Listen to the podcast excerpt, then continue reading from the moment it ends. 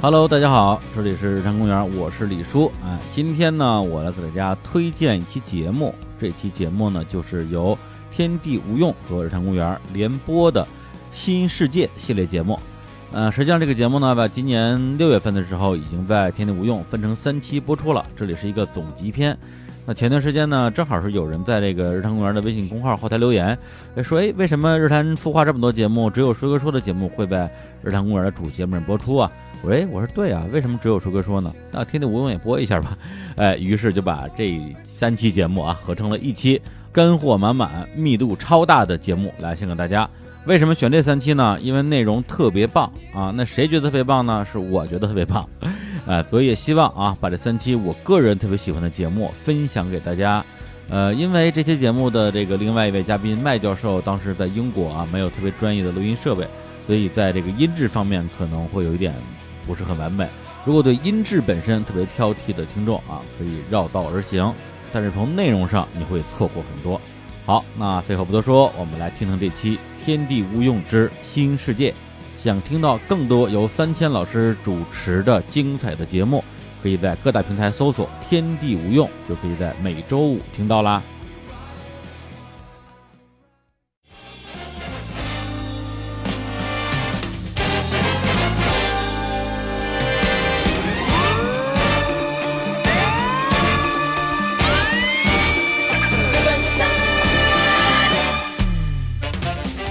Hello，天地无用的听众朋友们，大家好！又到了每期的天地无用节目了啊，非常感动！这周我的订阅量终于过万了啊，用了半年的时间，嗯，达到了一万的订阅，感谢大家抬爱啊，也很开心。之前呢，其实大家跟我探讨过很多，有没有能够聊一些个文化方面的，聊一些个游戏方面的，聊一些这个那个的。我决定呢，就本期抬出一个朋友来，抬出一尊大佛来啊，我们真正的做几期大家听不懂的节目啊。嗯，所以我这期请来的是我们一位听其他电台非常熟悉的一位老朋友，但我这是第一次来，就是麦教授。来，麦教授，大家鼓掌。大家好，大家好，大家好。听你不用这个节目到一万的这个订阅量中间，我也贡献了我微不足道的那一份订阅量。谢 谢谢谢。对我也是听听你不用节目听了一段时间。我以为你是听天地无用长大的，也可以这么说嘛。就是我尤其是听到之前有几期三千老师跟吴念老师聊到了这个日本动画作品中的西方人这样的一个话题，我是觉得特别有意思。因为听我们节目更多的会探讨东亚或者日本的文化相对多一些。西方有的时候就是相对笼统的这样的一个他者，我会觉得说，哎，也许是不是可以跟三千老师稍微聊聊，到底什么是西方，或者西方这个概念底下有哪些很有意思的一些东西，还有一些作品。对，麦教授跟我在聊的时候，因为我们一上来也不知道聊什么好，但是我们就特别的惺惺相惜啊。后来我们总结出来的就是，其实我们包括看动画也好看电影也好，和玩游戏也好，都接触了很多跟美国文化。或者说是美洲大陆上的文化有关的东西，我们对那个其实是非常熟悉，但是又非常陌生。那么我们不如以这个地方为乐点，聊一聊它在历史上，或者说它在自己的文化史上有哪些特色，有哪些特点。所以我们这一期才聊的是这样一个非常符合它身份定义的一个东西，就是新世界。新世界这个说法其实还是挺有意思的，因为我我们中文的语境里面一般会说这个新大陆会说的稍微多一些哈。其实对应的英文单词就是一个 the new world，就是新大陆这个说法是比较熟悉，又是一个非常陌生的这样的一个概念。对，然后我们要要讲到为什么我们会有新世界这样的一个说法，这个新世界就怎么新了呢？亚欧非这三块大陆怎么就旧了呢？这个是挺有渊源的。那好，既然说到为什么会有新世界，这片大陆是怎么回事？我们要从。根源讲起，那就是在亘古陆时代，地球是一片大陆。后来因为板块漂移，他们分成了很多。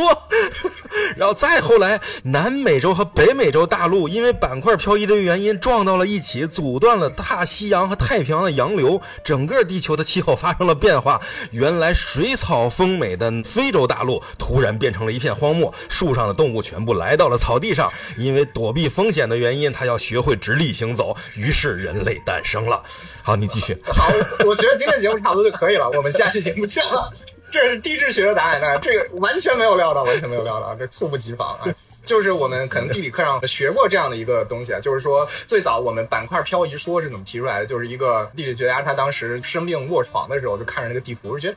哎，这个非洲这西边这个海岸线啊。和这个南美洲东边这个海岸线啊，似乎是可以合在一块儿，跟可以像拼图一样拼在一起。所以就是他提出这样的一个学说。不要再打岔了，你快继续讲讲。对，我赶紧讲正题啊，就是为什么会有大航海时代？就是西方人之前的威尼斯人，这意大利人在地中海各种航行很开心，从罗马时代开始做生意就做得很开心。那为什么就突然间就觉得要？往更远的地方去了，很多人会讲到说，一定跟东罗马的覆灭有关。十五世纪，这是一个很重要的事件呢。这个东罗马覆灭是被谁搞死的呢？是被奥斯曼土耳其搞死啊！对对。那奥斯曼土耳其打下了这个君士坦丁堡之后呢，他其实继续跟欧洲的各个国家有战斗。那在那个时代的剧作中间，有看到包括威尼斯商人，包括奥赛罗，莎士比亚的《奥赛罗》里边，嗯，是一个威尼斯的海军和土耳其的海军在地中海上激烈的交战，还有包括什么我们知道的。这个圣约翰骑士团，就马耳他骑士团，嗯，他当时怎么镇守塞浦路斯，然后和帝国时代三的第一个战役，其实就是这个圣约翰骑士团在跟土耳其人作战，所以那个地方其实并不太平。那当小亚细亚这边不太太平，也就欧洲整个东边不太太平的时候，会发生什么事情呢？丝绸之路就直接被打断了。哦，那么我们喜欢喝茶呀，英国人喜欢喝茶呀，我们喜欢穿丝绸的衣服呀，那怎么办呢？那个时候因为地缘说的兴起，就觉得我们地球并不是一个。平面儿是吧？我们是一个球，所以理论上我们只要一直往西走，我们就可以到达东边。我们就试试看吧。那些不要命的啊，这个就往西走。就后来我们就知道了哥伦布的故事。一个意大利人呢，服务于西班牙的国王，然后就往西开拓，寻找去往亚洲的新航路。大航海时代的这序幕就由此拉开了。但是“新世界”这个词儿，其实当哥伦布登上西印度群岛的时候，其实。新大陆还没有在人文意义上诞生，因为他觉得自己到亚洲了。对，他以为自己到印度了嘛，印第安人嘛。对，然后这个词儿到底是怎么出现的呢？虽然说哥伦布很重要，而且美洲的很多地名是以哥伦布来命名的，什么哥伦比亚是吧？作为国家，还有这个华盛顿 D.C. 是什么？就是哥伦比亚特区。对，包括还有什么英属哥伦比亚，你会发现是在加拿大那边，但是它整个的美洲叫 Americas，这就很奇怪了。那为什么不是以哥伦布命名整个大陆呢？这个跟另外一个航海家有关，就是佛罗伦萨的一个探险家叫 Amerigo Vespucci。哦，他是在一五零一年的时候呢，受雇于葡萄牙的国王，要去往当时新发现的巴西，要去巴西的海岸线，要绘制这个海图。哦，这两个人都是意大利人，结果一个是拿了西班牙国王的钱去往西边走，一个是拿了葡萄牙国王的钱，而且还是去巴西。对，但大家去巴西呢，其实我们知道，教宗当时就在裁定西班牙、葡萄牙的统治范围的时候呢，其实是随手画一条经线，他觉得那条经线是横跨大洋，但其实并不是，那条经线其实穿过了巴西。哦，所以其实。巴西就是那条经线以东，葡萄牙觉得啊，那个地方是我们的地方啊。就是那个时候，大家已经知道往西走，你的船并不会掉下去，仍然是有大陆的。那当时葡萄牙人其实是早就已经沿着非洲的西岸绕过了好望角，一直往东到达了印度。他往东走，已经到过印度了。嗯。你知道远洋船队刚开始航行的时候，它不是从伊比利亚半岛直直的往西走，并不是，它需要往南，然后到了非洲，嗯，沿着非洲的海岸线，到了现在塞内加尔这个地方，然后在塞内加尔这个地方呢，再做补给，再往西南方向去开。Amerigo 同志在那边做补给的时候呢，正好遇到了葡萄牙第二印度舰队，正好从印度回来，嗯，他就问了那些葡萄牙水手说：“你们刚从印度回来，那这个印度现在的天气怎么样啊？”那边人穿什么衣服呀？那边人长什么样啊？这个身高怎么样？他们的地理条件怎么样？他们有几条大的河流啊？它的这个丛林啊，它地貌是怎么样？他就把这记下来。然后，America 同志之前已经去过一次巴西了，哦，所以他是觉得对不上，他是觉得这些人说的这印度这个事儿跟他看到的这个东西根本对不上啊。当时他就有点疑惑，写了一封信，让这个葡萄牙舰队带回欧洲。这封信给谁呢？是他之前的一个赞助人，也是他的好朋友，就是美第奇家族的罗伦佐。哦，老伦佐。对，他就跟罗伦佐说：“啊，这个事情太奇怪了，有点蹊跷。”然后后来他就是在整个巴西航海了大概两年的时间，把整个巴西的一条海岸线绘制了出来之后，他就返回了欧洲。到了里斯本之后呢，他又开始写信了。他这信里边是这么说的：“他说我在尊贵的葡萄牙国王的支持下面，又新勘探了好些地方。”而这些地方呢，应该被称为 Mundos Novos，因为这封信整个是拉丁文写的，然后 Mundos Novos 其实就是 New World，就是新大哦陆。，新世界，对，然后他说，为什么叫它 Mundos Novos？是因为我们的先祖完全不知道这些地方的存在，他们以为呢，地平线的西南方呢就是一片汪洋，所以他们叫这个地方大西洋。就算他们其中有些人说啊，可能有大陆存在，但是他们也觉得那些大陆上面是无人的荒地。但是我这次航行证明他们都错了，我就在那个方向呢找到了一块大陆，这块大陆呢生机勃勃，人口超过了我们欧洲或者亚洲或者非洲，比任何我们已知的地方更气候宜人，风景秀丽。这封信后来在他寄过去之后，过了一年又出版了。这个出版这封信就叫 Mondos Novos。哦，那这个就是新世界第一次大规模的在欧洲展开。虽然那个时候有很多争论，有些人说这不就是印度吗？就哥伦布死前仍然坚持这是印度，但是那个时候很多人开始考虑，可能的确在我们已知的这个亚洲东边和欧洲的西边存在一块我们完全不知道的一块大陆。那么这个就是新世界这样的一个词儿在欧洲开始出现，并且最后被大家接受。哦，这个给我冲击，我觉得还是挺大的，因为我们现在可能不觉得，啊但是大家要想一想，如果把我们放在当时十五世纪的时候，大家的认知范围的话，你再去想这个事儿，你会觉得完全的不可思议。我们之前认为的所有事儿都在这几十年里被推翻了，就是我们认为地球是平的，然后我们西边这块大洋不是说这个水到了那边就下去了。而是居然那边还有东西在承接，而且它甚至不是我们想象的那个印度大陆，而是印度人也没有见过的一个全新的，甚至上面有人的这样一片大陆，这完全出现了一个新的世界嘛。所以你看，在《One Piece》也好，《猎人》也好，包括现在的很多作品中，都是这种，就是我去到一个完全未知的、茫然的外面的世界，并且我认为外面有文明的那种，它就是一个新世界，它就相当于我们在现在我们这个世界，突然有一天，可能我们的飞船飞过了壳层，飞到了太阳系的边界之外，然后啪一下，整个宇宙的豁然开朗，一个新世界向我们展开了，可能会是这种感觉，超乎常识的一种。就是那个时候，我觉得能信这个的人真的是挺牛逼的。而且还真的拿命去搏，我就相信我的船队不会掉下去，啊我就觉得地球就是圆的，我真的去用自己生命证明这样的一个理论，嗯，这个确实是需要非常大的这种开拓进取的精神。嗯这点上来说，那个时代的航海家确实一个个的都非常的哎，你对这个的描述我是有认知的啊。我上大学的时候别的没干，我就玩大航海时代来着。就是我每每从里斯本出发，拉上一船水手，嗯沿着海岸线到非洲去补给，然后再拉上一船黑奴，然后奔着西边去，完成了那种初期的三角贸易。嗯就这个太直观了，我的水手真的是全死在海上了。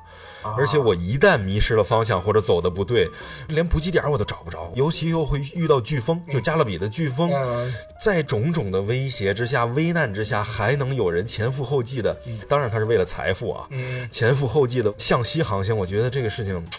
太厉害、太屌了。对啊、这个你让我想起最近你出了一个新的游戏，好像叫《海图一四五二》吧，还是叫什么？哦，也是有点像大航海时代那个影子。不过呢，你的任务是要绘制整个的世界的地图，所以你的船队呢可以往东南方走，然后你可以收集到很多的信息。但是那个地图不是绝对的，你的海图是根据你自己探索的过程，最后决定了这个世界你所在游戏这个世界的整个地理面貌是怎么样的。到底甚至你也可以说就没有新大陆存在，那你像这个留言，最后你画出这个图就是没有新大陆存在的。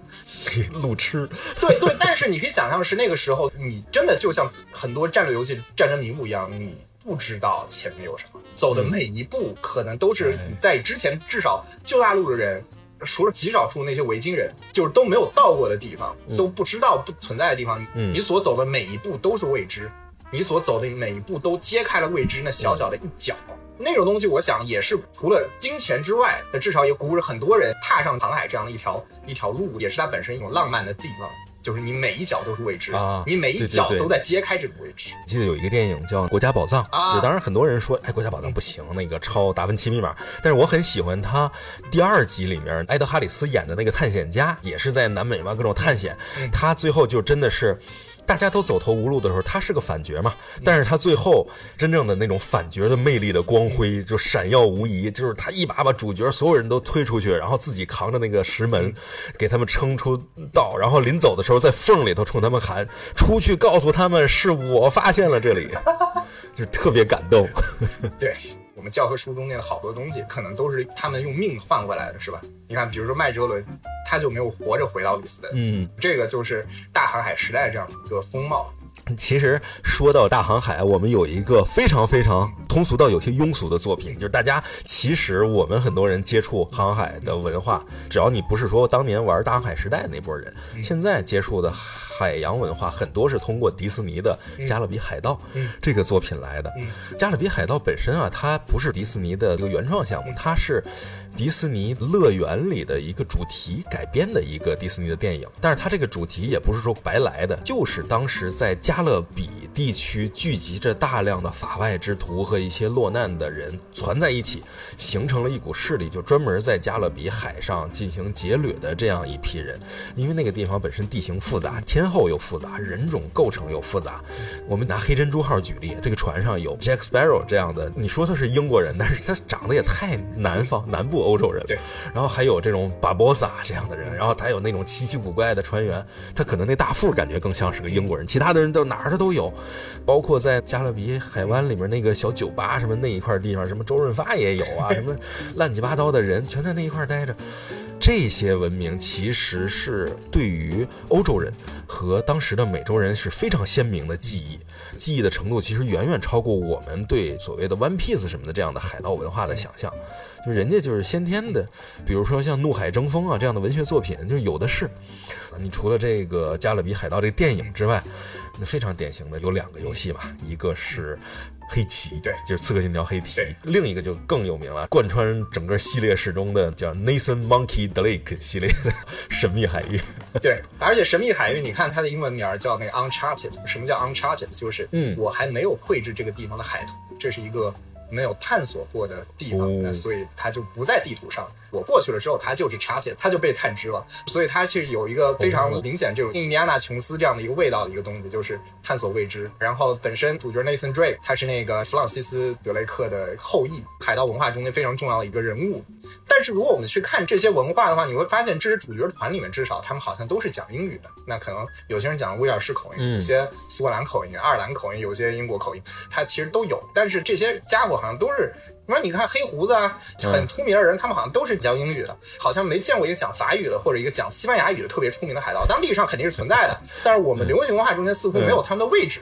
这个是一个很有意思的事情，可能要联系到当时的都铎王朝时期，这个伊丽莎白女王她是有发私掠令的，就是说那个时候，因为我们之前讲了葡萄牙和西班牙、伊比利亚半岛这两个势力，他们当时在全球扩张，建立了最早的一个殖民帝国。很多的这个汪洋大海，其实都是在他们控制之下。Colony 这个词就不是英语吧？其实这个词儿你要上溯的话，或者殖民这个概念可以上溯到希腊时代。那希腊时代，那希腊人在地中海建林立兴业，它都是 colony。现在不是有个词儿大都会？什么叫大都会？叫 metropolis。polis 在希腊文中间是城邦、城市的意思。metro 是 mother，就是母邦，就是母城。他当时有这样的概念，对吧？所以 metropolis 那就是繁华的、财富聚集的地方。就是殖民地概念可以上溯到很久以前，但是新航路开辟之后的最早的殖民帝国其实就是西班牙、葡萄牙。那其他的欧洲的势力想要去分一杯羹，我也有技术，我也有水手。我也可以雇意大利人，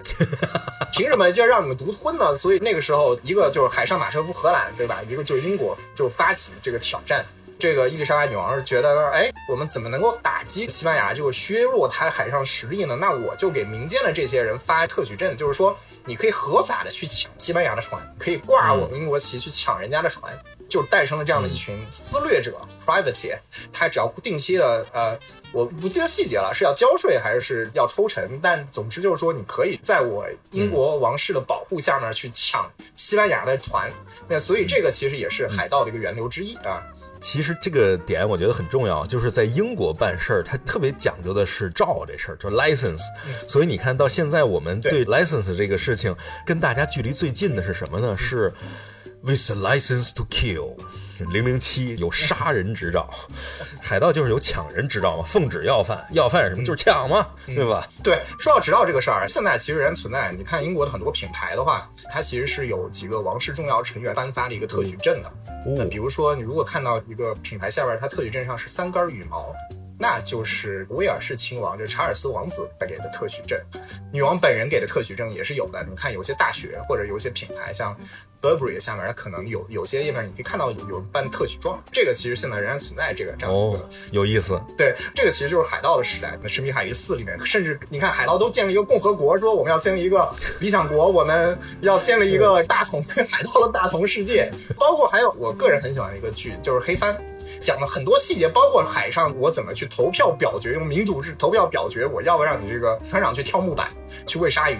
它里面有很多这样的细节。而现在的我们，就欧美的海盗文化，我觉得有两块，就海盗形象中间有两个文学作品，其实是奠定这样一个基础，一个是《金银岛》。黑帆其实它是金银岛的前传，它是讲的是弗林特船长他是怎么成为这 Flint 船长的，然后断了一条腿的这家伙他是怎么变成这样的一个情况，就是他讲非常多很有意思，包括讲到了对于他们海盗和这个英国海军对于这个皇家港的争夺，然后包括很多加勒比海的这些事情，这个剧里边都非常的全，非常都有。除了金银岛之外，另外一个作品我觉得应该是那个彼得潘。对，彼得潘里面这个虎克船长，他整个的带着一个带着钩，为什么现在海盗他都要有一个铁钩？之前街机上面还有个游戏，那个时候我觉得就好像街机里面这个游戏难度系数最低，好像就叫铁钩船长吧，就是你可以操纵彼得潘或者很多小伙伴可以去一路冒险。它其实它也是基于彼得潘的这样的一个故事。因为它从儿童文学开始，你很多小朋友全都读过这个，所以他长大之后，他就会对海盗这个东西就有印象。然后不是每年的六月六日好像是海盗文化节嘛，他们大家都会学着说海盗的黑话。然后当时海盗文化节诞生，好像就是因为一个宅男他打篮球的时候被人撞倒在地上，然后他当时大吼一声“ 呀儿”，然后然后他们觉得哎这个很好，为什么不学海盗说话呢？然后这一天就被定为了海盗文化节，非常随便啊，就被定为海盗文化节，就是就是海盗文化。好，我们基本上了解了大家是怎么通过大航海发现的新世界，以及后面围绕着这个新世界产生了一些民间的也好、公家的也好的一些争夺。接下来就到了一个非常关键的，最后新世界它是诞生了嘛？它从诞生到一个定性，就是新世界到底是怎么成的？如果我们看过那马尔克斯的《百年孤独》的话，我会发现。比如说南美洲，那其实很多地方它虽然说有水源，也有很多的资源，木材啊，这个食物、水果可能也都不缺，但其实它并不那么适宜人居住，因为可能它亚马逊河里边游着鳄鱼，呃，有巨骨舌鱼，是是，还有各种不知名的食人深帆，是吧？就非常危险。那所以就是说，新世界它之所以是后来变成了一个世界，变成了我们现在人口也非常众多的这样的一个人类相对比较宜居的，我现在感觉到的是曼哈顿的这些摩天大楼。这个是要有一个过程的，那这个过程呢，就需要有人去那边开垦，去那边建立我们认为的文明啊，对吧？去驱逐当地的原住民，然后去建立这个欧洲式的殖民地。但为什么我们在欧洲很棒啊？这个欧洲披萨又好吃，这个人又会说话，我为什么要要离开这样的一个地方呢？但因为其实那个时候欧洲并不是像大家想象的，像今天大家看到的这个样子啊，繁荣富庶又稳定。其实也并不是，因为那个时候对于欧洲人来说，他们非常重要的这个生活的一部分其实是宗教，然后宗教自由对他们来说很重要。而那个时代呢，恰好又遇到了欧洲出现一个什么事儿，就是宗教改革这个事儿。本身来说，罗马天主教它开始卖熟做券了。他非常的腐朽，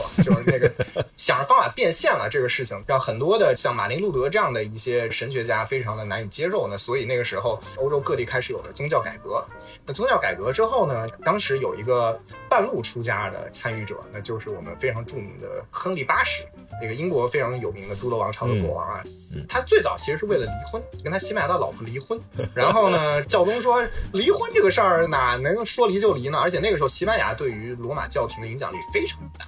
那他当然帮着西班牙说话，是觉得我不能让你离亨利八世，他是心里就是觉得，嘿，你这老头给你脸不要脸，那怎么办呢？我就借着这个宗教改革的东风，宣布说我们英国所有的天主教会就脱离你罗马的控制，那我要成立一个我们自己英国的国教会啊，这个就是后面我们英国的圣公会，教主是谁呢？那当然就是我了，就是要听我的。那我想跟谁离就跟谁离，这个对。那你看，就是因为一个离婚引发的惨案啊，包办婚姻是吧？非常不好啊，政治婚姻非常不好。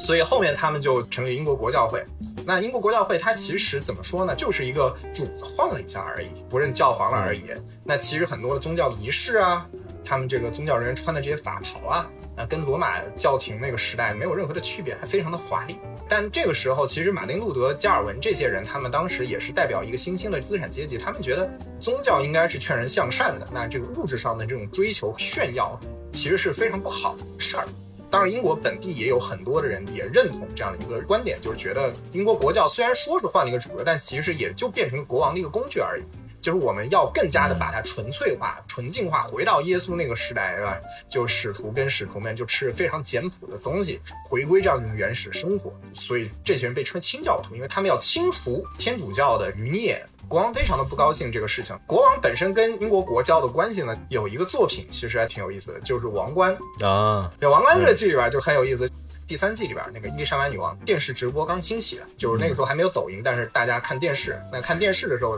他就看到美国有一个牧师叫葛培理，他宣道，然后他觉得他讲的很有道理，整个人的气质啊，给人的感觉非常的好，然后他就请人家葛培理来温莎堡，在这儿来做一个宣讲会，就变成人家脑残粉，觉得特别好。然后底下大臣就吐槽说：“ 这知不知道自己是英国圣公会的教主？”然后一个英圣公会的教主请个美国教会的人来这儿说 说东西，这成何体统？因为确实就是英国现在的所有的君主，他其实就是英国圣公会的领袖，国教其实是他的一个私产。其实还有一个电影里面也说了这个，就或者说其实好多跟英国有关的电影都说过这个，因为英国出过温莎公爵，他是属于记得在国王的演讲里面那句台词说的是最露骨的，嗯，你想跟一个。离了婚的有夫之妇结婚，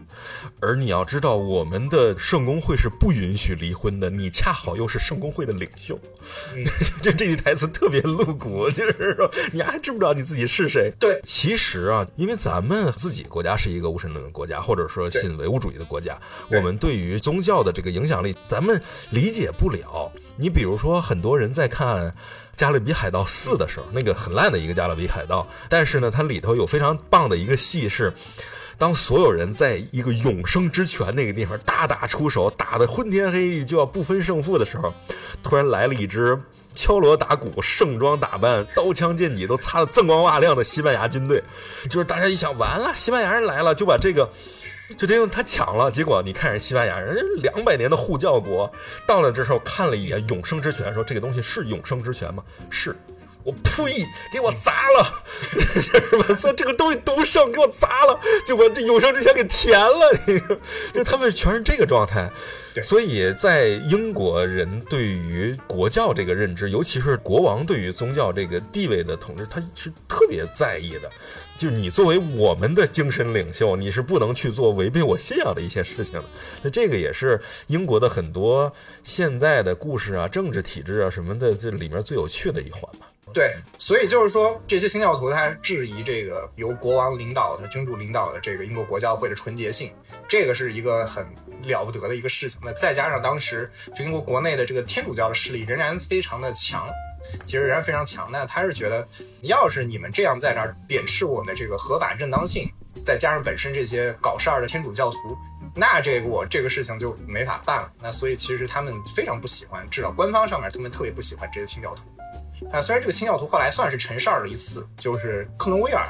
克伦威尔是护国公啊，这个人他是代表清教势力的啊。那个时候他们清教势力都是剃短发，呃，那种头，对，剃了一个短发，所以他们当时被人称为圆头嘛。而且就是那个时候，克伦威尔不是还把国王给宰了吗？就直接弑君了这个事儿。所以今天到现在为止，你看英国的陆军，它就是叫英国陆军。然后你看英国的海军叫皇家海军，英国的这空军叫皇家空军，那陆军就叫英国陆军，那就是因为他们有弑军的历史，他们是克伦威尔议会军的前身，所以他们现在有一少数旅团是什么皇家冷溪卫队这些，这个他们有皇家的这样的一个前缀，但是啊，皇家那个骑兵嘛，对对对，一九一七他们那个部队就是 Royal Lancer，对对对，那个是皇家枪骑兵团，对对对对对，但是整体的陆军它就是叫英国陆军，但是克伦威尔我们也知道他上台之后过了一些年，然后他病逝之后，整个的英国后来又回到了一个天主主教的君主的一个统治下面。那总之，不管是这个君主怎么换，那反正对于这些清教徒来说，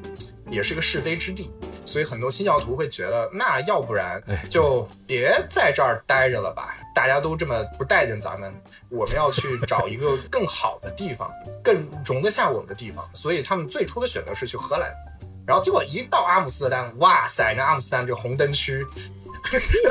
你看这个阿姆斯特红灯区，你看看这个吸大麻，这这怎么搞啊？这个，当然那个时候没有这个东西，啊，但那个时候荷兰也是以一个非常开放的风气著称。然后他们又觉得不行，太堕落了，这种生活方式太堕落，也不是我们追寻的生活之道啊。所以他们就是觉得，那怎么办？那剩下还有什么地方可以去？那就是新世界。陆陆续续的，法国、英国、西班牙就是开始在新大陆建立一些零零散散的一些殖民地。那我们可以去那儿。很多的新教徒就选择了往西坐着船，包括五月花号，它基本上就一船都是清教徒，因为他们是要去追寻的是这样的一个新的 brave new world，就是一个美丽新世界。而且他们这个追寻它有一个非常重的一个宗教的意味，就是因为你看，其实亚伯拉罕这个包括犹太教啊、基督教啊、伊斯兰教啊，基本上它都有摩西的故事。这摩西他是带着他自己的族人离开法老的暴政，穿过红海。然后到一个什么地方的应许之地，上帝给他的应许之地，在这个地方建立他们自己的文明，建立他们自己的国家。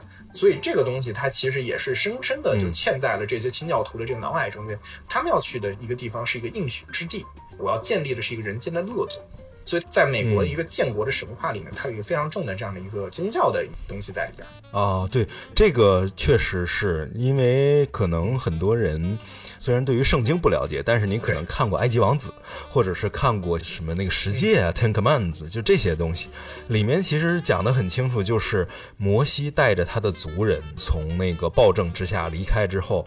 穿越了红海。这个特别重要，就是他一定是要穿越一片汪洋，在荒原中四十年吧，好像是，我记得是说那个摩西前半生在埃及四十年，然后中原在荒原四十年，然后最后在西奈半岛四十年，就类似这样的，他在那个迷茫中。奔走了四十年，最后在西奈山上终于得到了十戒，然后指着下面说：“那是我们留着奶与蜜的应许之地。”他是有这个情节在的，所以对于他们很多人来讲，我愿意吃这个苦，因为我觉得吃这个苦是我到达乐土的一个必然途径。甚至有些人觉得：“哎呦，我终于吃到这个苦了，所以远方一定是乐土。”他不害怕，或者他没有这种退缩感，他会觉得我追求的就是这一下。对对，所以其实这就是为什么后面我们现在很多人说，哎，美国其实它本质上是一个清教徒国家，对吧？它特别保守，然后它其实它道德观特别的那个啥，对吧？包括我刚刚说的葛培理牧师，他这个人的一生，他有一个非常重要的一个原则，就是说，除了跟他妻子之外，他从来不会跟另外一个异性单独待在一起。美国文化中间的人会特别有这个，而且你看美国电影里边多少都是家庭、家庭、家庭、家庭、家庭，很少会有这种反家庭的这种存在啊。对。然后我们之后可能会讲到那个电影作品里面，巴斯特的歌谣里边啊，不是就有一个那个？我想起来有一个，我们以前是拿那个举过一个例子嘛。以前的日本的首相小泉纯一郎，好像是独身吧，他跟老婆离婚了。然后他还出一些半裸的那个写真挂历什么的，然后在他的选民女性选民里面卖，卖的巨好，老太太都买什么的。但是你要说这样的人在美国是当不了总统的，因为你没有家庭，你不完整，就是你这个人不符合我们保守的宗教国家的信仰的一些想象，就你无法带领我们前进嘛。那朴槿惠那更没戏了，单身你还是一个女的，对吧？这你怎么带领我们？那 对于南方的那些基督教徒来说。那那不一样，女的不一样，这人家是国，人家朴槿惠自比那个伊丽莎白嘛，我以国国为家，是不是？是，但就是美国它整个的一个底色上面来说，它确实是一个清教徒为基础这样的一个国家。然后清教徒在道德观上到时候有多保守这个事情，大家可以看一本小说，就是霍桑的那个《红字》。《红字》这本小说，它就非常深刻的刻画了美国建国那个时期的时候，当时那些人的一个道德观。如果发现这个女孩你未婚先孕了。那你这个跟妓女没有任何的区别，我就要在你胸口刺一个红色的 A 字儿，然后告诉你就是一个妓女，就是一个婊子。到这个程度，美国确实是一个跟清教文化非常紧密关联的这样的一个国家。但是其实还有一点呢，除了这个宗教上面我们要去前往应许之地，那你可以想象啊，那我们就像是一群搭伴儿去耶路撒冷朝圣的朝圣者。那我们在这船上啊，空间非常的狭小，每个人睡觉的地方都非常的小，然后整个上厕所呀、吃饭、洗澡都成一个问题，隐私性非常差。大家就是挨着睡在船舱底下，然后呢颠簸，然后很多人可能因为晕船，然后在那吐。可能就是在这个过程中间很有意思。你知道那个时候，即便我们新航路开辟，我们找到了一条比较稳定的航线，有非常稳定的季风，能够带我们平稳的开，但是仍然航行是凶险的。就你仍然是在汪洋上面的一片孤舟，整个风暴到来中，你真的觉得自己随时会葬身鱼腹。在那样的一个情况下面，会想到那些，比如说在伦敦也好，或者在里斯本的宫廷里边。喝着红酒啊，然后这个唱着小曲儿，吃着火锅的这群当权者，他们跟你讲的是一样的语言，他们的宗教跟你其实也差不多，你们文化也相近，但是你会觉得你在这一刻跟他们没有什么关系了，你现在就已经被丢到这个汪洋上面，跟一群你根本不认识的人就在这艘船上面颠簸流离。那这个时候，即便你隔壁这个人他讲了一口非常乡下的口音，压根儿听不懂他在说什么。或者他可能就是讲盖尔语的，或者讲其他语言的，你根本就听不清楚。但是你们在这个船上的时候，本身有这样的一种联系在这里，就是你们是一个共同的朝圣者，你们要去往一个共同的地方，你们要去往一个共同的应许之地，你们就是一群同志。然后在这样的一个过程中间，你们会有一种命运共同体的感觉。那个旧世界跟我没关系，他们不要我，我们都是没杆儿的人。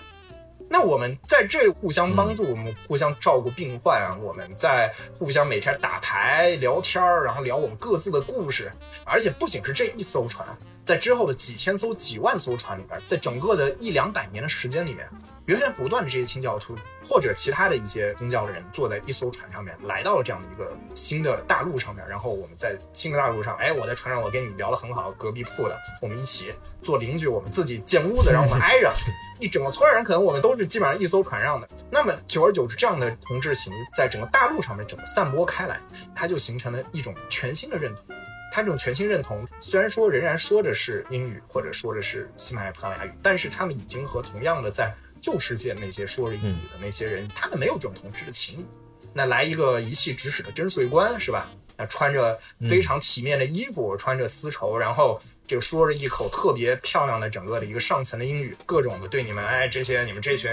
这，那你自然而然你不会跟他之间有联系。所以这个根据那个也是在我研究领域里面一个非常著名的一个本尼迪克安德森他的理论想象的社群里面，他觉得世界上最早的民族主义者其实或者最早的民族概念未必是像很多主流的西方人认为那样诞生在法国大革命攻陷巴士底之后，而是诞生在这样一艘又一艘的船里边。那这个东西就对他称为所谓的克里奥尔民族主义，其实它这个是一个很有意思的概念，它其实跟殖民主义的背景有关呢。克里奥尔人，他其实西班牙语、葡萄牙语里面指的是欧洲殖民什么当地的土著或者黑人发生混血，他们生下了后代，就叫克里奥尔人。但其实克里奥尔他们有一些更加广阔的，尤其在美国的语境下面有一些别的用法，但我们之后会提到。那我们这里大家知道就行。美国的一个建国，它确实建立在清教徒之间的这样的一种亲如兄弟一般的手足之情，就后来又诞生了美国这样的认同感。为什么他们要在波士顿把茶给倒下去？最早其实可能这个根在那个船上面早就已经埋下了。这个就是我们先讲的新航路这一块，新世界诞生的故事。对，你看讲了半天，其实讲的就是，首先是我们发现了。我们世界的边界，然后同时开始有我们旧世界里头边缘的人逃离这个旧世界，来到这个地方，并且在逃离旧世界来到新世界的过程中，产生了一次蜕变，一次大的精神领域的蜕变，就是你彻底的割断了跟旧世界的联系，然后来到了新世界，并产生了一个新秩序。在新的秩序的烘托之下，新的思维方式产生了之后，这肯定会产生新世界嘛。这也是为什么在这片土地上的人跟其他的，尤其是跟欧洲的旧世界的人，我们觉得他是一种人嘛。这个那样，大家都发现他的矛盾很深，他的隔阂很大，思维方式也完全不一样。你不管他傻也好，他冷也好，他思维方式就是不一样。这就是属于就新世界跟旧世界的区别嘛。所以，所有的旧世界的人来到新世界这个事情，其实我们都可以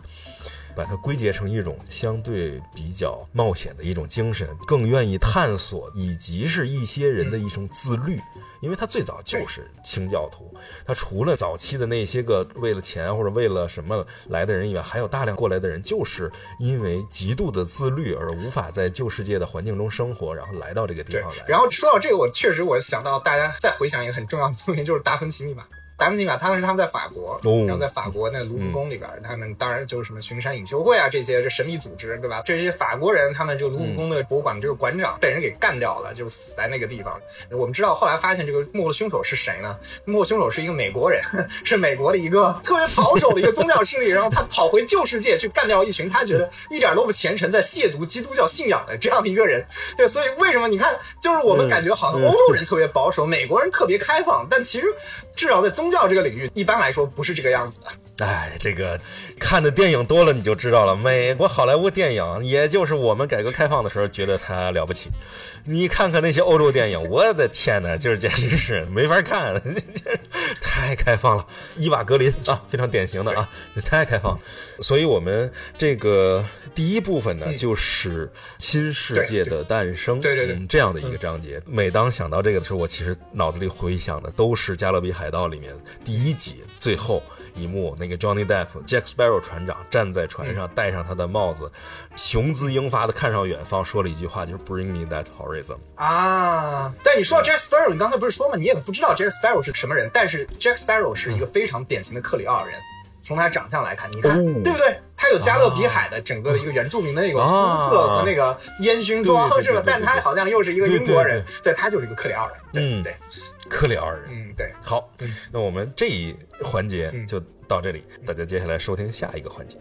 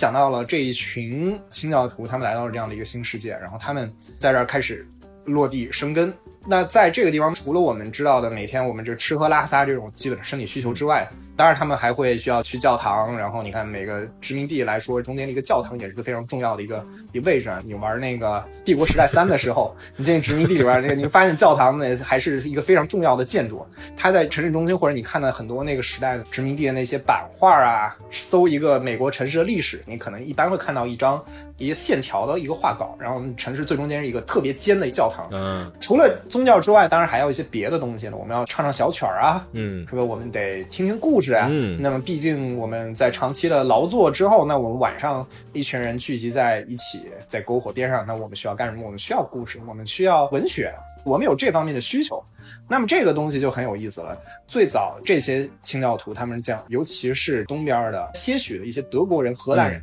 当然还是讲英语的占多数。那他们带来了很多的英国的这些故事，英国的这些民俗传说，民间的一些一些很有意思的吓小朋友的故事，对吧？但问题是来的到后面，你会发现很多来新大陆的这些人，他们其实不一定都是一些平民阶层，也有很多精英阶层，华盛顿啊、杰斐逊啊这些人，就富兰克林这些人，他们其实都是受过非常好教育的，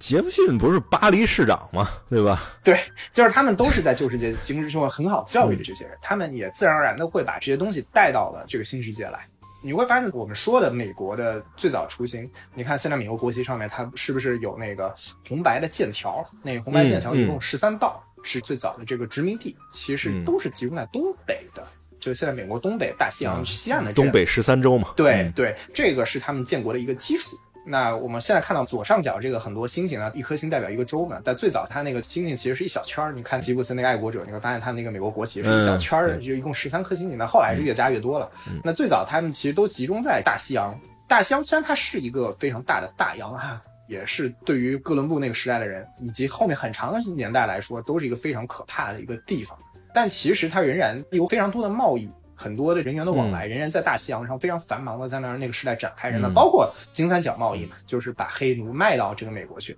就是那个时代仍然存在这样一个东西。所以当时这些人在面对着整个大洋的时候，他自然会诞生很多和英国人的整个海洋是息息相关的这样的一种文学和一种叙事。确实，我能感觉到的是，在欧洲的文明里面。早期的维京文明什么的那些时期的时候，可能海洋是深邃的、不可冒犯的，因为里面就是什么都有嘛。但是在地中海文明时期和后面的大航海时期，其实海洋是很繁忙的，海洋是很活跃的。就大家在海洋上，就是不管发生什么，就是哪怕以前发生过奥德赛、大航海时代也有各种各样的事儿，但是整体海洋是活跃、充满活力的。对，大家在海洋上有无数的故事和无数的想象。对。他们本身来说，这种旧世界的他们那种海洋的故事、海洋的这种文学的这个传统的自然传说以及各种都市传说什么的，也就跟着这些移民一块儿到了这个新世界。但是我觉得很有意思的一个事情，就是这些跟海洋相关的，或者是很多诞生在东海岸的这些作家，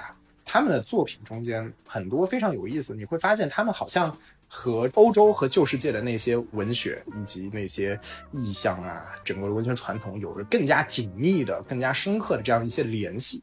就是英国人其实他们也挺喜欢看一些美国的小说的，然后他们会把这些小说当成是英语文学的一部分。最早的时候，他们看待这个都是这样子的，就是他会觉得算是一个英国文学的一个分支或者是一个变种。至少在最初那个时代，首先我们觉得我们讲到这一部分的，那一定绕不开的一定是洛夫克拉夫特。洛夫克拉夫特这个，尤其这几年啊，在我们中国的互联网上，大家都很火啊，什么洛氏恐怖啊，这个大家讲了很多呢。我们也意识到，原本在欧美的游戏中间非常多的意象，那当然包括还有日本动画也有了，那个那个那个呆毛巨长的那个奈亚子，这个也是美国非常重要的一个亚文化。那洛夫克拉夫特他诞生这个年代，但是洛夫克拉夫特，你看他本人的作品的话。你会发现很有意思。你看它英文原文的话，它其实用的是非常佶屈聱牙的那种句式，用的是非常复古的那种文风以及遣词造句那种方法，都非常的古。它它用的一些拼写之类的，就美国人不会这么拼，他就是想要这么拼，他就是要往那种非常古早的、非常复杂那个方向去写。他那个算是白话文吗？还是说他有点偏古文？我们应该怎么形容他这种文风呢？因为你像乔叟，他是用相对偏白话文的方式来写作嘛。那罗夫克拉夫特这种算是一种偏古诗词体，还是说怎么样？乔叟应该怎么说呢？乔叟可能那个时候他写的东西会贴近那个时代的这个英国人的口语习惯，口语对。但到洛夫克拉夫特，可能他就想要写像乔叟那样的东西。但乔总对他来说是多少世纪前的人了，对吧？就是，比如说是一个二十一世纪的人，你要写《水浒传》这样的东西，就是它是一个当时的一个语言习惯和他书面语言习惯的这样的一个错位，所以他这种错位感就是他会用这样的一个词儿，很多英文中间会有一个词儿叫 archaic，就是说古或者说是甚至过时。整个的已经是一个不会有活人用的这样的一些语言，他都会喜欢用。这个其实跟他自己的文化成长背景也是有非常密切关系的。他出生在那个普罗维登斯，然后他本身是在马赛诸塞州，美国东北角，那其实就是面朝一个大西洋的这样的一个地方。而那个时候，你要知道，在美国好莱坞整个在世界造成世界级在二战之后，在世界造成巨大影响之前。甚至在半导体啊，在电视机出现之前，嗯，旧世界的文化仍然是一个在全球范围内都是占强势的一个地位。啊，你仍然能够看到的剧院里面演的歌剧，那人家仍然是一个欧洲来的这些。你看那个马戏之王了，是不是？他就是请一个欧洲来的歌手来唱这些东西，然后美国人啊蜂拥的到这个剧院里面去看，这个是很长时间在美国历史上是一个常态。所以那个时候，他洛夫克拉夫特其实他是一个精神英国人，他是就是精英，你知道吗？他是一个他特别的喜欢英国当时维多利亚时代非常高度发达的物质文明和整个英国人给人一种受过良好教育的这样的一种感觉。那美国那个时候整个的国民的面貌仍然是一群大老粗的这样的一种感觉。那英国人多精致啊！那你看他们喝茶翘个兰花指，对吧？各种讲究啊，那个口音，所以他其实是非常向往那个时代的，就是他出生在二十世纪初，那个时代仍然是一个维多利亚末期。然后很多人可能会讲到罗夫克拉夫特的文学的一个风格，很多人会提到一个爱尔兰或者英国作家叫邓萨尼爵士。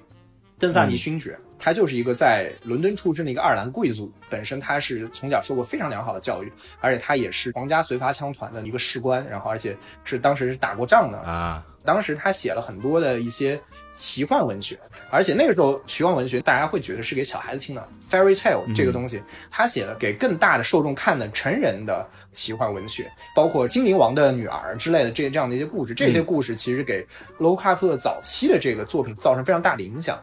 杜萨尼勋爵一九一九年的时候，他在波士顿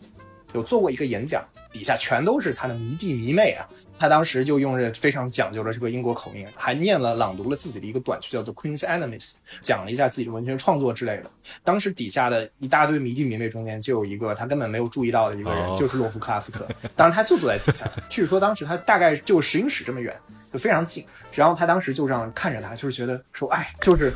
我就是想成为这样子的一个人，所以他早期的一些作品是你可以看到一个登山爵士的影响。洛夫克拉夫特这个人特别有意思的是，你可以理解为他是一个挺宅的人，他喜欢看书，然后他喜欢把自己关在图书馆里边，嗯他从小就喜欢听各种各样的故事，然后他又性格上面来说比较内向，那不是那种特别外向的那种人尖儿，他会去向往一个精神世界，他向往的精神世界，他后来慢慢发现，你看他其实向往的是一个远古的文明。虽然你会看到他有写古神之类的，但是他讲的是更远古的、不可知的那个失落的文明。因为你可以感觉到它是一种有点逃避式的那种态度。我们讲到美国文化建立是建立在清教徒基础上面的，那我就要逃离这样的环境，我不喜欢这样周围的人，我不喜欢周围的文化环境，我向往的是别处，可以是一个地理上其他地方。那我要时间线上我要往前推，我向往的不仅是美国之前的文化，我向往甚至是基督教诞生之前的这些文明和宗教。那么我的眼光我会投向哪儿？那我自然会投向旧世界，我会投向那些沙漠，我会投向那些阴冷的渔村。我会有因斯茅斯这样的地方，整个你会感觉我操，嗯就是美国殖民早期的整个的那种英国的味道，应运的那种海洋的那种气息，那种不祥的、灰暗的、更古早的时代。所以说，洛夫克拉夫特他其实是一个孤独的面朝着大西洋去怀念他来的这个杆儿的这样的一个人。啊，对，呃洛夫克拉夫特其实我觉得国内的很多读者，嗯，或者不叫读者，就知道他的人，嗯。最早知道都是通过《魔兽世界》对，神庙本嘛，这大家第一次理解到了克苏鲁。然后后来可能随着各种各样的文化的多，大家对爱手艺大师，就是洛夫克拉夫特这名字 Lovecraft，Lovecraft，对。所以就是大家把它爱 craft 那爱手艺 翻译成这个，对。那对于爱手艺大师就开始有了了解，而且我觉得是近年来他在全球好像都是一个，嗯，就是怎么说文化上的高地，对。就大家都喜欢。你想，连《达芬奇密码》都拍成电影了，就是你的很多神学方面的东西已经没法拿出来讲的时候，大家就把这种相当于美国的本土的一种文学信仰拿出来讲了，所以我们才看到在海王的电影里面，嗯。海王他爸在守灯塔的时候在看的小说是印斯茅斯的阴影吧？对，讲到高地这个事情，然后我觉得在魔兽世界之后，就是中国的电玩圈的整个大家关注洛夫克拉夫特更更重要的一个作品，当然就是《血缘诅咒》了，对吧？《血缘诅咒》这个游戏，大家会觉得注意到一个东西，就是它的美术风格，他们用的大量的哥特式建筑，然后它的整个的亚南这个地方，如果让你去说的话，你觉得它不是一个美国的城市。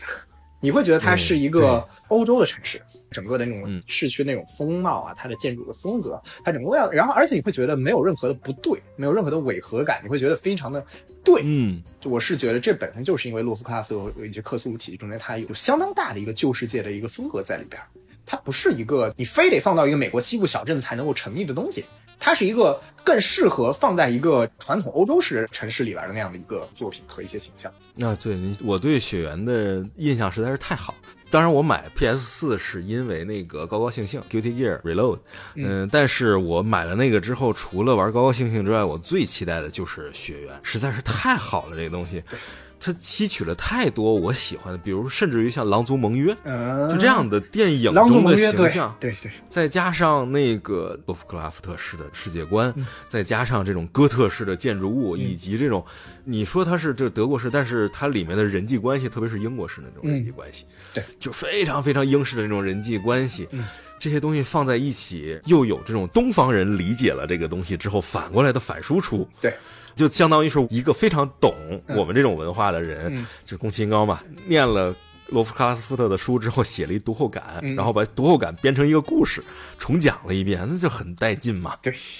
它本身来说，在全世界范围内这样的一个受到欢迎的程度，也就是因为它有和旧世界文学的这样的一个一个联系在里边。嗯，我对于你说的它望向大洋和跟旧世界联系这点，我就觉得还是感触挺深的。嗯，就等于其实我们现在很多人看洛夫克拉夫特的东西，都觉得它是一种不可知啊、莫可名状。啊但是如果你能够把它跟旧世界的东西联系起来，就是美国人的故土，以及对海洋的深层恐。惧，嗯，就是海洋的梦魇，其实就是最早的那批美国人灵魂中的那种刻在基因里那种恐惧，集体记忆。然后同时，他这种望向大西洋，他的所有的呈现其实是大陆式的旧世界的那种呈现方式，又是他过去的那种基因里面的东西混在一起再展现出来。你从这个角度去看洛夫克拉夫特的东西，对很多人可能会有这样记忆，就是说我。初中、高中的时候，或者小学的时候，看了一本书，或者看了一个动画，或者看了一个漫画，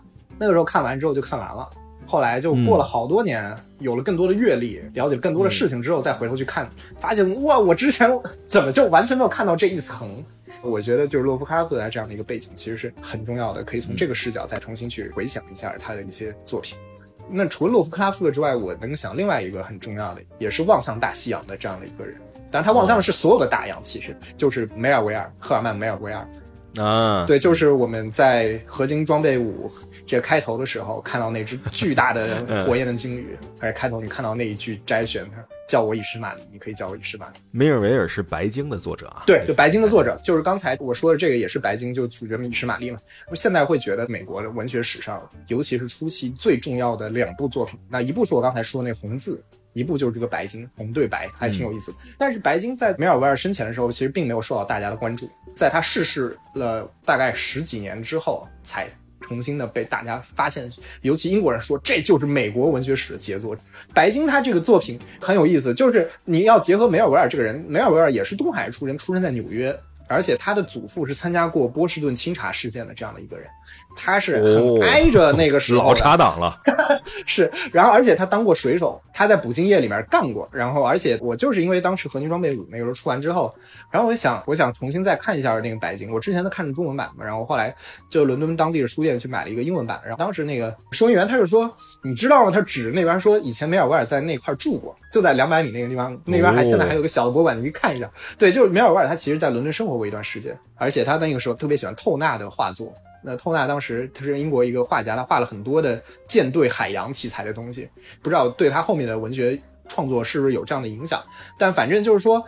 梅尔维尔为什么我要提他，是因为他除了捕鲸业这样的一个行业，就是你会看到他的作品里面，《白鲸》这部。小说里面，他也有非常重的那种海洋的味道在里边。我还记得我很小的时候读的那个《白鲸》，然后我还记得他第一段，他讲述他当时先到了那个旅馆里边，他当时就描述了那个旅馆里面的一幅画，好像是暗绿色的一个海面上面一条捕鲸船那个画面，然后他是晚上到的，旅馆里面的那个灯光非常的昏沉。在这样昏暗的灯光下面，他看到了这样的一个东西，然后就描述整个的啊，那个油画是怎样。他描述完之后，就整个我就感觉到一种深绿色的那样的一种海洋的味道，就当时直接冲我压了过来。我现在还记得那样的一种鸡皮疙瘩都起来的感觉。后来我就一口气把整个小说看完了，但我就真的记得他进旅馆那一刻，迎向那一幅画的时候，整个海洋的味道。本身来说，他写了很多的他们整个船队跟着亚哈船长去捕这个白鲸莫比迪克的故事。嗯，其实你会觉得它是一个。很写实的东西，讲了很多捕鲸的细节，你就怎么去炼鲸油啊，怎么去把鲸鱼拖到船上啊。但是它仍然有很多超现实的东西，非常神秘主义色彩的东西，就是在于它鲸鱼在这里面不仅仅是一个动物或者是一个没有智能的被猎杀的低等的生物或者一坨肉，它这边鲸鱼是更加有灵魂的一个东西。近些年有一个游戏作品叫那个羞辱，嗯，羞辱 对吧？Dishonored，它这个作品里面它有一个虚空界，就是 Void，它这个东西是一个独立于我们物质世界的存在，就是主角因为有异能，你可以进入这个世界，然后这个世界的一个很重要的特点就是它的半空中有鲸鱼在那儿游弋，嗯。在半空中游来游去，发出那个鲸鱼特别神秘的那个叫声，嗯。它就是这种神秘的感觉，其实非常明显是在跟梅尔维尔有非常重的关系，因为在白鲸里边，它中间有一段就是第六十八章，跟大家重新再介绍鲸鱼到底是怎样的一个存在呢？他说，鲸鱼，尤其抹香鲸，它是一种非常不可理喻的东西。嗯一头抹香鲸捞上来，我能够炼出十吨的精油，十吨的精油，嗯油脂。然后这十吨，而且我们现在技术只能炼四分之三，也就是说倒推回去，一头鲸鱼有十四吨的精油。他说，你想象一下，如果我把这十四吨的油脂铺在地面上的话，那是一种怎样的感觉呢？而简直就可以形成一个小的湖泊。你会觉得，那鲸鱼这么多油脂，那皮肯定几英寸厚、巨厚、几厘米哇、半米厚都有可能。他说你们大错特错了，不是因为你们缺乏逻辑能力，而是鲸从解剖学上来说，鲸皮它没有办法和鲸鱼本身巨大的这个体积形成对照。他说抹香鲸刚被杀死的时候，你可以用手去那个鲸鱼上面身上一抓，就会抓起薄薄的一层皮下来，那皮非常的薄，薄如蝉翼，而且是透明的。嗯就是它跟婴儿的皮肤一样柔嫩，然后就这么一个巨大的躯体，它的皮肤比婴儿的还要柔嫩，而且就像一段透明的绸子一样，你可以把它晾干。还有就是它的身上，它的皮肤上面呢，分布着非常多的线条。他说这些线条非常的精美，甚至有些还组成了一些非常规则的图形，让人就会想到什么呢？就想到的是密西西比断崖上的象形文字。啊金字塔四壁上面的象形文字，还有新英格兰沿岸岩石上的这些石痕，这些特别神秘的，我们根本不可能破解的密码，就是在它的皮肤上面。你可以想到，它中间就把鲸鱼描述成了这样的一个东西，就是说嗯，即便我们捕鲸业，我们可以轻易的把这些，也不是轻易，但是能够可以把这些杀死，然后用它来盈利，但仍然它是这样的一个存在，它巨大，它神秘。它潜藏在深海中间，嗯它会唱那些非常让人胆寒的歌谣。我我前段时间还在微博上看到那个视频，就是鲸鱼的唱歌声，嗯就真的是半夜听的时候，整个一股寒意直接从你背后就透到你的背脊，就是那种感觉太强烈了。所以梅尔维尔他也是叙述这样的一个东西，你会感觉到鲸鱼就是深海的象征，它象征那种未可知的巨型的巨大的生物，嗯古神啊，那些远古的往事的那些神灵。嗯，所以梅尔维尔他也是在描写的是这样的一个美国的一个集体的记忆，也是一个朝向大西洋的这样的一个记忆。啊对，经这个印象啊，确实是像什么呢？一个活的 monument 的感觉，它是嗯就是一种活的有生命的纪念碑。最近我们好多游戏里面会有那种所谓鲲一样那样的生物，但是虽然我觉得那个很 很搞笑啊，但是它确实在那个时代，就捕鲸的那个时代，给大家的印象其实很像游戏里面对鲲的那些呈现一样，就是无尽的大。无穷的想象，而且你永远不知道下一只会比它大多少。我记得我小时候看过很多，就美国电影吧，还是什么，就是讲捕鲸的，给我印象特别深。我就记得这个东西简直太恐怖了啊！就还有那个呃儒勒·凡尔纳的小说，里面都是关于深海的一些恐惧。在我看来，一个是大王乌贼，一个就是抹香鲸嘛，就这两个简直就是我记忆中最恐怖的东西。对，然后。在你说他这种美国人集体记忆的时候，我突然意识到了一件事情，就是为什么最近有一个动画片，包括它的原作，我看起来有一点别扭，就是《巨龙飞艇》（Kuteno Dragons） 空艇的龙嘛，那个作品。嗯，动画我就不提了，动画因为它做的特别差，它是一个三选二的一个动画，它的漫画原作其实画的非常好，它的画风有点像是宫崎骏画。你能想象到那样的画风画的那么细，而且人物都是他们这个故事讲的是什么？就是一群人开着飞空艇，在一个神秘的像欧洲时代那样的大陆上，开着飞空艇在天上飞，然后他们把天上的龙捕猎下来，拆解，然后扒皮炼油，然后把它的骨头做成什么东西卖掉，就是这样的一个故事，就是非常白经济这样的感觉。但是为什么它看起来别扭呢？因为它的故事发生在欧洲城镇，这不合理呀、就是捕鲸这种东西，对于我们来讲就是美国人的故事啊，整个就是这种美国大陆才会有的这样的一种感觉。讲真的，因为白鲸这个作品它影响力太大了，然后它整个的文化记忆让我会觉得这就是一个跟美国这个概念整个联系特别紧密的一个东西。但其实欧洲是有捕鲸业的，实际上是存在的，但是我们会觉得很不合理，就是因为本身这个白鲸记忆就太大的这样的一个影响力的存在，再加上日本动画里面常见的对于欧洲的这样一个非常虚化的这样的一种描写，嗯，你会觉得就没有那么可信。对他那个作品里面描写的地面世界是欧洲的城邦的那种感觉，那就更不对了。对，那就更不对了。你能感觉出来，在这种环境下描写这种东西就是拧巴的。它既没有捕鲸的那种浩瀚的感觉，在大洋之上，以及回来那种粗野的原始的感觉，突然扔到城邦里面，又他又搭不上欧洲城邦式的那种尔虞我诈那种你中有我，我中有你，谁也不信谁，就是它完全没有这种感觉。他哪怕做成一个荒野猎人式的作品，我们都能感觉到有一定的信服。他现在把它做成了一个进击的巨人版的白鲸记，那这个东西就不对了。对，其实这个我昨天就看了一集动画，看头一集动画，我感觉它整个的那个白鲸的那种联系还挺深的，我能感觉到，就是尤其是那个龙出来之前，那整个空艇在空中啊，怎么射标枪啊，呃怎么对对对对怎么怎么怎么怎么在应付的时候，就那整个一群人在和一头巨大生物在对抗，那个时候就那味道太白鲸了，然后结果降落的时候，呃，怎么是这个样子？就是对呃，就是这样的一种感觉。梅尔维尔他和白鲸，我觉得大家就认为他就是美国文学的代表，好像还有些人认为他是高于爱伦坡和马克吐温的嘛。呃，对，但但是我不是特别承认啊，但是我觉得确实他对于美国的这个印象是非常深的，嗯肯定是美国文学的一个代表，这个是我认可的。但是我仍然认为美国文学最有力的代表其实不是大洋文学，嗯是大河文学。在我看来，就是美国人在关于密西西比河流域的这些个种植园文化、这些个黑奴文化之下熏陶出来的那种文学，是真正有别于旧世界文明的。就像你说的，欧洲也有捕鲸。嗯，对，洛夫克拉夫特本身，他也是一种向往着、眼看着大洋、向往着旧世界这样的一种。然后包括爱伦坡写的这些哥特小说，那啊对呀哥特小说其实甚至可以追溯到知道一些英国的作家，然后就是包括你看玛丽雪莱的那个《弗兰肯斯坦》嘛，科幻文学老祖宗，他也是一个哥特小说，他就是一个英国人。哎，我就想说这个弗兰肯斯坦，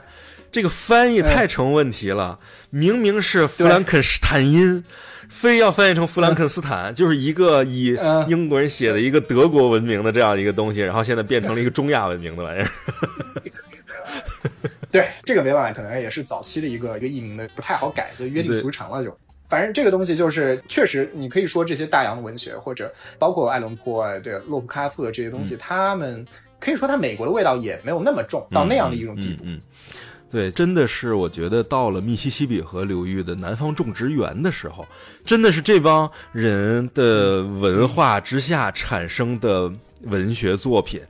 我举两个例子，一个是《汤姆·索亚历险记》，一个是《汤姆叔叔的小屋》。这样的文学作品才是真正的美国文学的代表，是它的崛起的标志。马克·吐温这种人，就是生长在密西西比河流域，从小跟黑人种植园跑来跑去的玩。你想想他笔下的哈克贝利·费恩、汤姆·索亚，就一说出这个词，你脑子里就会出现一些个，甚至可能是非常拙劣的美式动画人物形象。金色的头发，瘦干的脖子，白色的领子立起来，脏脏的那个衬衫稍微往脖子后面倾斜一点，然后整个衣服在前面的扣子扣的比较靠中间的位置，有个破背带裤，然后裤腿儿卷到上面，脚上两双大蚕豆鞋，破鞋那个感觉，太美国小孩儿了。美国人数数不都是嘛？One Mississippi, two Mississippi，他的数数是这样的数嘛？对，一个密西西比，两个密西西比，就这套密西西比文化，对于美国那个时代的文学的奠基性实在太强了。就这些，他的文明诞生出来的文学作品。像在泥里打滚一样丑陋，就是种植园的风光，然后泥泞的道路，船上的那些个汽轮，就这些东西，它当然有它美丽的一方面，但是你要跟恢宏的亚诺尔隆德来比的话，对不对？你要跟过去的亚诺尔隆德来比，你这算什么玩意儿啊？但是就是这套东西其实是新世界的一些基础。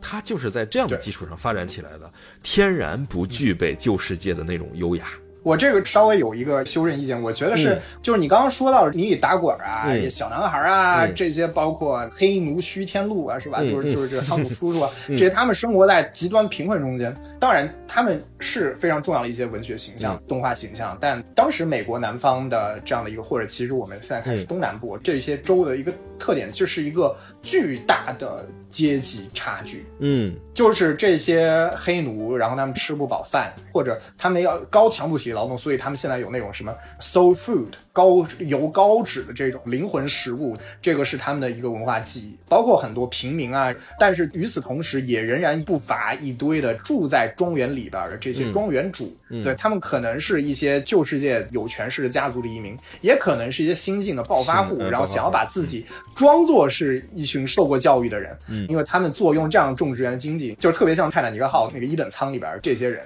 嗯，这群人无论是他们本身。种的这些经济作物，棉花呀，跟旧世界这种商贸上面的往来，和他们文化上面对于旧世界模仿，这群人他们其实是非常非常少数上层阶层，他们是非常非常紧密的。但是与此同时，嗯，就像你说的，这些在泥里打滚的泥腿子们，这些普通的白人民众还有黑奴，他们和旧世界那就是跟他们没有那么强的关系，没有关系，嗯。有一个电影，我觉得是非常好的反映了这个，就是昆汀·塔伦蒂诺的《Unchained Jungle》被解放的 Jungle 嘛，我我给它翻译成《无所强哥》。这个作品里面有一场特别棒的戏，是他在第一次去李家坡的时候，请他们吃饭。就是一场夕阳西下，在夕阳的余晖中，美丽的南方种植园那种大 house，但是因为太阳已经西下了，所以房间里相对是比较黑的。你窗户再大，它也黑。外面长着那种大的那种垂藤的树，两排黑人二十多个排进来，衣着得体，身体比例极为相似，一看都是经过挑选的，要不就是极为强壮，然后容光焕发、喂养的非常好的黑奴，在干嘛呢？嗯。铺餐巾、摆餐桌、做饭、摆这些东西，这一瞬间甚至让人能够感受到像阿西莫夫写的未来科幻小说一样，这个世界上再也不会有另一个时代能够大量的使用这样无休止的廉价的劳动力来建设自己了。下一次再出现这样的东西，就是阿西莫夫的小说里面那些个 robot 才可以，那些 cyborg 才可以实现了。就是美国是完全建立在对黑奴的剥削基础上成长起来的一个国家，在这种情况之下，黑奴根本就不是人，这真的是会说话的工具，是一种行尸走肉。你的庄园主把你喂养起来，只是为了让自己显得有面子。庄园主喜欢的是什么呢？大种马的小说，喜欢羊脂球，喜欢那个玩意儿。喜欢说法语，见面的时候打声招呼，Bonjour，Monsieur，就就这样，然后后面多一句都不会说了。就这种情况下，你能明显感觉到，现在美国发生的所有的问题，在那个时候就已经注定了，没有错，将来是一定会发生的，只是时间早晚的问题。所以我觉得昆汀的作品有力量嘛。对你再看那个《荒野大镖客》里边二里边，中间有一块区域是特别典型的南方种植园的味道，就是在那个罗兹镇，嗯，就是在地图最右下角，你会发现跟你之前去过所有地方都不一样，其他所有地方都是那种美式的小镇或者那种西部的漫天的黄沙。到那边之后，你会发现去那个庄园是一条巨大的、巨宽阔的林荫道，嗯，就两边种植的是那种非常矮的，可以遮蔽你整个林道的那种榕树之类的，嗯，那个样貌那种树。沿着那个路一路骑，正对着林道的末尾是一个特别巨大的一个庄园，特别像那蝙蝠侠之类的这些人会住的那些地方，然后或者 X 教授 他们会住的那些地方。然后绕过这个主建筑之后，后面是。非常大的一块棉花田，那些作物一排一排整整齐齐的在偏红色的这个土地上面摆放着，然后中间有人在那边劳作，嗯，然后有一条河流在它那个中岸边上，那边还有一个小凉亭。有个任务就是你是给他们两家，就是像罗密欧朱丽叶，就两家种植园的那个小姐跟公子，嗯去递情书，然后帮他们去幽会。你看，这也是美国，它也是美国的一部分。嗯呃，就包括刚才三老师说，哎，他们喜欢讲法语，啊然后就是喜欢看大种马。这个，其实你看，比如说我们讲到南方一个非常重要的他们一个州，就是路易斯安那。很大程度非常重要，但是你会觉得这，你看什么叫路易斯安那？它其实你会发现，它这个是一个法国痕迹很重的一个地方。包括新奥尔良的城市，它为什么叫新奥尔良？它不叫新约克或者叫新的什么别的地方？它是原本是一个法国人地方，后来是美国从法国人手里把这个地方给接管过来。当地它本身来说留了很多法国的，包括法国的菜系、法国烹饪的这个习惯，包括一些法语在他们当地语言中间留下了一些痕迹。那这个就要讲到我们之前讲到的那个克里奥尔这个概念。就克里奥尔这个概念，一般来说在西语国家，在西班牙语跟葡萄牙语国家来说，克里奥尔人绝对是混血。就绝对是长得跟 Jack Sparrow 似的，但是在路易斯安那这个地方不是。在路易斯安那语境中间，克里奥尔人是指什么呢？指的是你可以长得就是一张白人的脸，哇，高鼻梁啊，金发碧眼，没问题，你也可以是克里奥尔人。但是条件是什么呢？就是你是在我们路易斯安那出生的，你生要生在这个地方，哪怕你你是个纯种的黑人，你是一个整个看上去就是一个很典型的，或者甚至你可以看起来就是一个亚洲人，嗯，但你只要是在我们路易斯安那出生的。你是喝我们这个密西西比河水长大的，嗯，那你就是克里奥尔人。那不是克里奥尔人呢，就是比如说，可能你五岁的时候跟着爸妈来这儿啊，什么爱丁堡出生的，你五岁的时候来这儿了，对不起，你不是克里奥尔人。就我只有在本地出生，在新世界出生的人才有资格称为克里奥尔人。其实就是他本地的一种身份的认同，其实跟种族什么都没有关系，而是要强调一种共同的在这个土地上生活的这个记忆。哦，我举一个不恰当的例子啊，就是哪怕你是一个虚拟的偶像，只要你是在我们北海道出生的，你初音未来就叫道产子。对对对对，是是这样的，你不是人都行。哎，补充一个我觉得特别有意思的，就是昆汀的那个《江构》里面有一个非常有意思的人的形象，就是那个德国的牙医，德国人。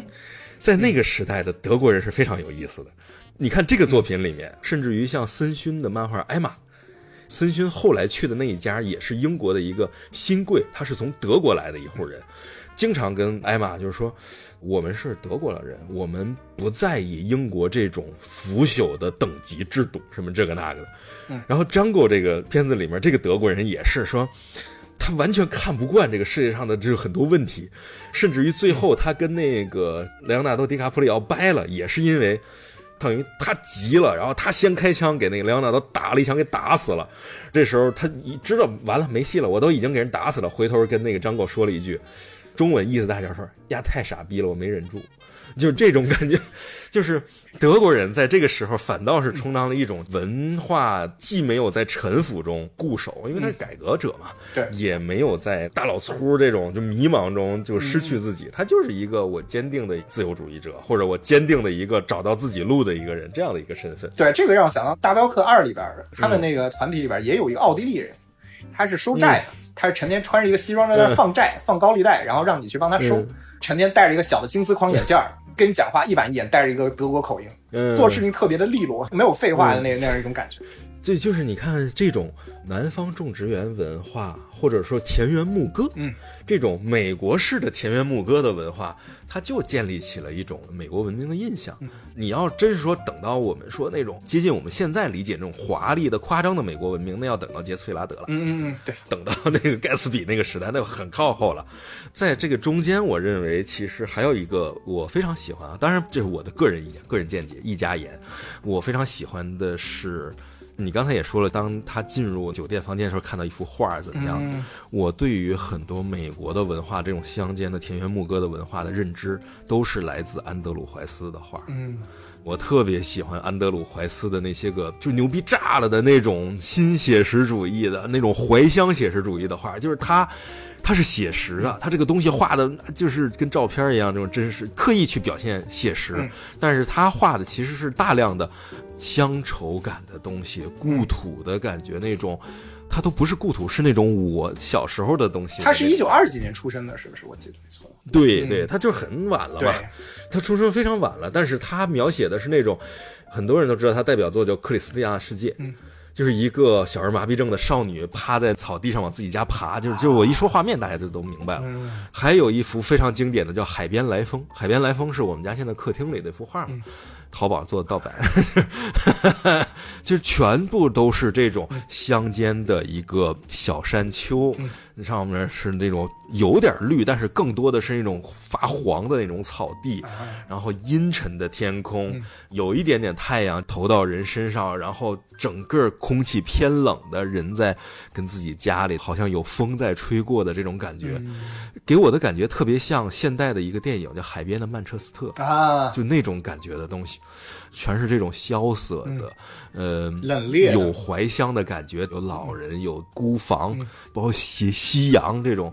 非常美式的乡村的。就是有的时候我觉得，可能美国人好多有那种精神上的问题啊，或者说经常美国影视或文学中表现出来的人这种精神的偏执，嗯。跟他们整体的这个安德鲁怀怀斯所表现出来的这种傍晚之前的这种午后的这种萧瑟感，可能也是有关的。对。你像他，安德鲁怀斯，他应该是宾夕法尼亚的人，嗯、啊，也是老十三州的人嘛。对对对，他能够很敏锐地感觉到草创期嗯。美国的一个一个小居民点里面的人，一个个小庄园和一片田野中大家的那种生活方式、那种生活状态，对，然后非常精炼的这种写实的感觉。嗯我在别的作品中没有感受到，我就能够通他这感受这种嗯美国人的感觉。嗯而且安德鲁怀斯其实他有一个特点是什么？他是新写写实主义嘛，怀乡写实主义，所以他在八十年代的时候大量的被引进到了国内，尤其是他作为读者文摘的封面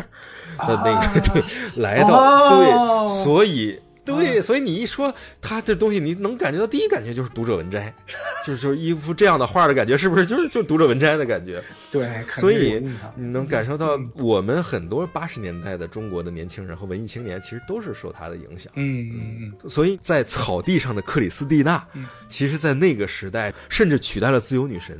对它更像是美国的女性的象征。当然不是说自由女神不是啊，嗯而是自由女神太昂扬了。对。那个克里斯蒂娜更是那种就萧瑟的感觉嘛。你说自由女神像，我先想到了一个女性和自由女神像，这个太有意思了。你记得《高堡奇人》里边吗？《高堡奇人》那美剧里边，啊刘晓树当时一行纳粹，然后占领了美国，说不行，这个港口上站着一个巨大纪念碑，是一个法国人建的一个堕落的对于女性的崇拜的这样的一个东西，我们要把它换成一个阳刚的父亲的男性的雕像，要把它整个砸了。这个特别有意思，就自由女神像，它矗立在纽约帕德逊的这个河口，然后其实它确实它太长时间，很长时间，它是作为不仅是纽约的象征，它其实也是美国文化的一种巨型的纪念碑。这而且它对于美国移民社会来说，它有一个非常重的意义，是因为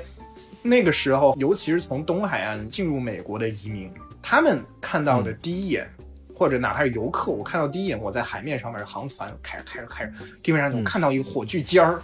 然后看到了头冠，啊然后看到了整个的一个，嗯哇，然后肯定这个时候就给我甲板上一个人大声说。自由女神像，大家就全都涌到甲板上来，簇拥在最前端，看着自由女神像，它整个的那个金色火炬反射着这个阳光，然后就觉得，我操，我们终于到了新的自由的地方。好像我记得没错的话，他们应该最早就是在自由女神像下面那个岛上面进行登记，然后嗯体检之类的，然后一个个的入关。所以很多电影里边都有。到美国了，那就是一群人在这个船上面，就看到远处的自由女神像地平线上冉冉升起。这个就是想到我那个《神奇动物在哪里》开始也也有一个，就是因为小雀斑那去了纽约，然后当时我有一个朋友是群众演员，然后他是在船上，他他他说我当时演了一个场景，就是我们在船上，应该是在工作室里边，是对着一个绿幕，然后假装那边有个自由女神像，然后说啊自由女神像，然后他们然后做出那种非常喜悦的神情，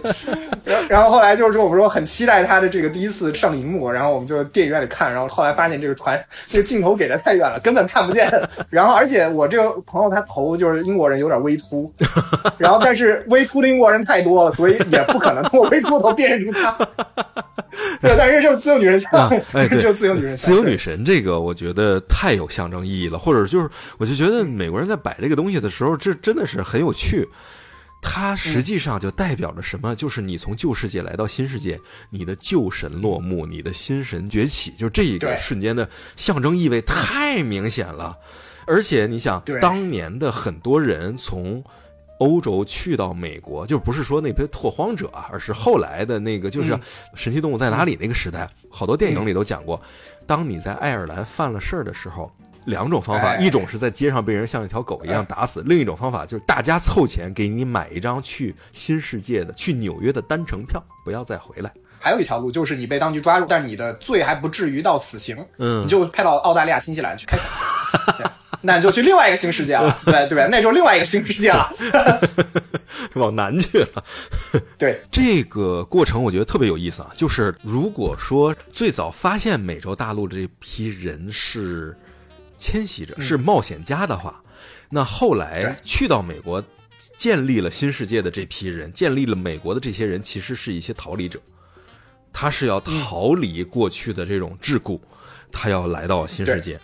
然后接下来让这个新世界壮大的人，就一批一批的逃离者，一批一批的逃离者，嗯。全部都是被旧大陆放逐的人，放逐到新大陆来，以至于我觉得就这种文化深刻的影响到了一个哥们儿，就是尼尔盖曼，对，他写出了《美国众神》这样的作品，我觉得太有意思了。他跟洛夫克拉夫特整反着嘛，他是一个眼睛看着美国的英国人，对，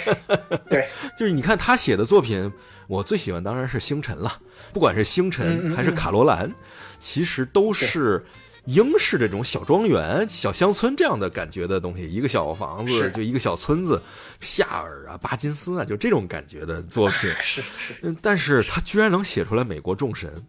而美国众神描述的是什么呢？就是他的视野是美国土地，就美国大陆这片土地，在这片土地上的人们人来人往，神崛起，神落幕。就是当你的古代的人原住民从白令海峡从亚洲徒步来到这片新大陆的时候，你亚洲大陆的那个旧大陆的古神被你带到这个地方来，随着你的崛起，你的神也崛起，你的落幕，你的神也落幕。接着是西方的旧大陆那批人，带着胡萝卜灯的人过来，穿着绿色的衣服，戴着小绿帽子，留着红胡子的人过来，带着他们的神来到这片大陆，把他们信仰放在这片大陆上，他的新神在这片大陆上崛起，然后再往后就是你的旧神又落幕了，然后你可能科技之神崛起，就这样那样的，所以信用卡之神，信用卡之神、电视之神、汽车之神的崛起。所以我觉得对。尼尔盖曼对于美国这片土地的想象又是另一个美好想象，就是他跟洛夫克拉夫特整反着，他是在英国，他当然也在美国能生活，他对这片土地是有另一种怀古式的想象，特别有意思。对他可能更多是作为一个有一点儿作为一个外来者、嗯。或者是新进的加入者，然后是这样的一种审视的这种目光，所以他整个目光他不是和这个比如说啊美国的这群昂古鲁萨逊这个 WASP 这个族群嗯。勾在一块儿而是更多是这个土地，因为他看到了这个土地上来来回回的人，嗯。印第安人呐、啊。维京人呐、英国清教徒啊，然后爱尔兰人呐、嗯华人呐、这些他看到的更多是这样的一个景观，就是把这样的一种时间延展的景观通过神系来描写出来。对，我觉得尼尔盖曼的这个作品，大家有机会还是去看一看。他的作品中的这个英式幽默还是挺强烈的，呃，就是能够 get 到的话，会非常有趣。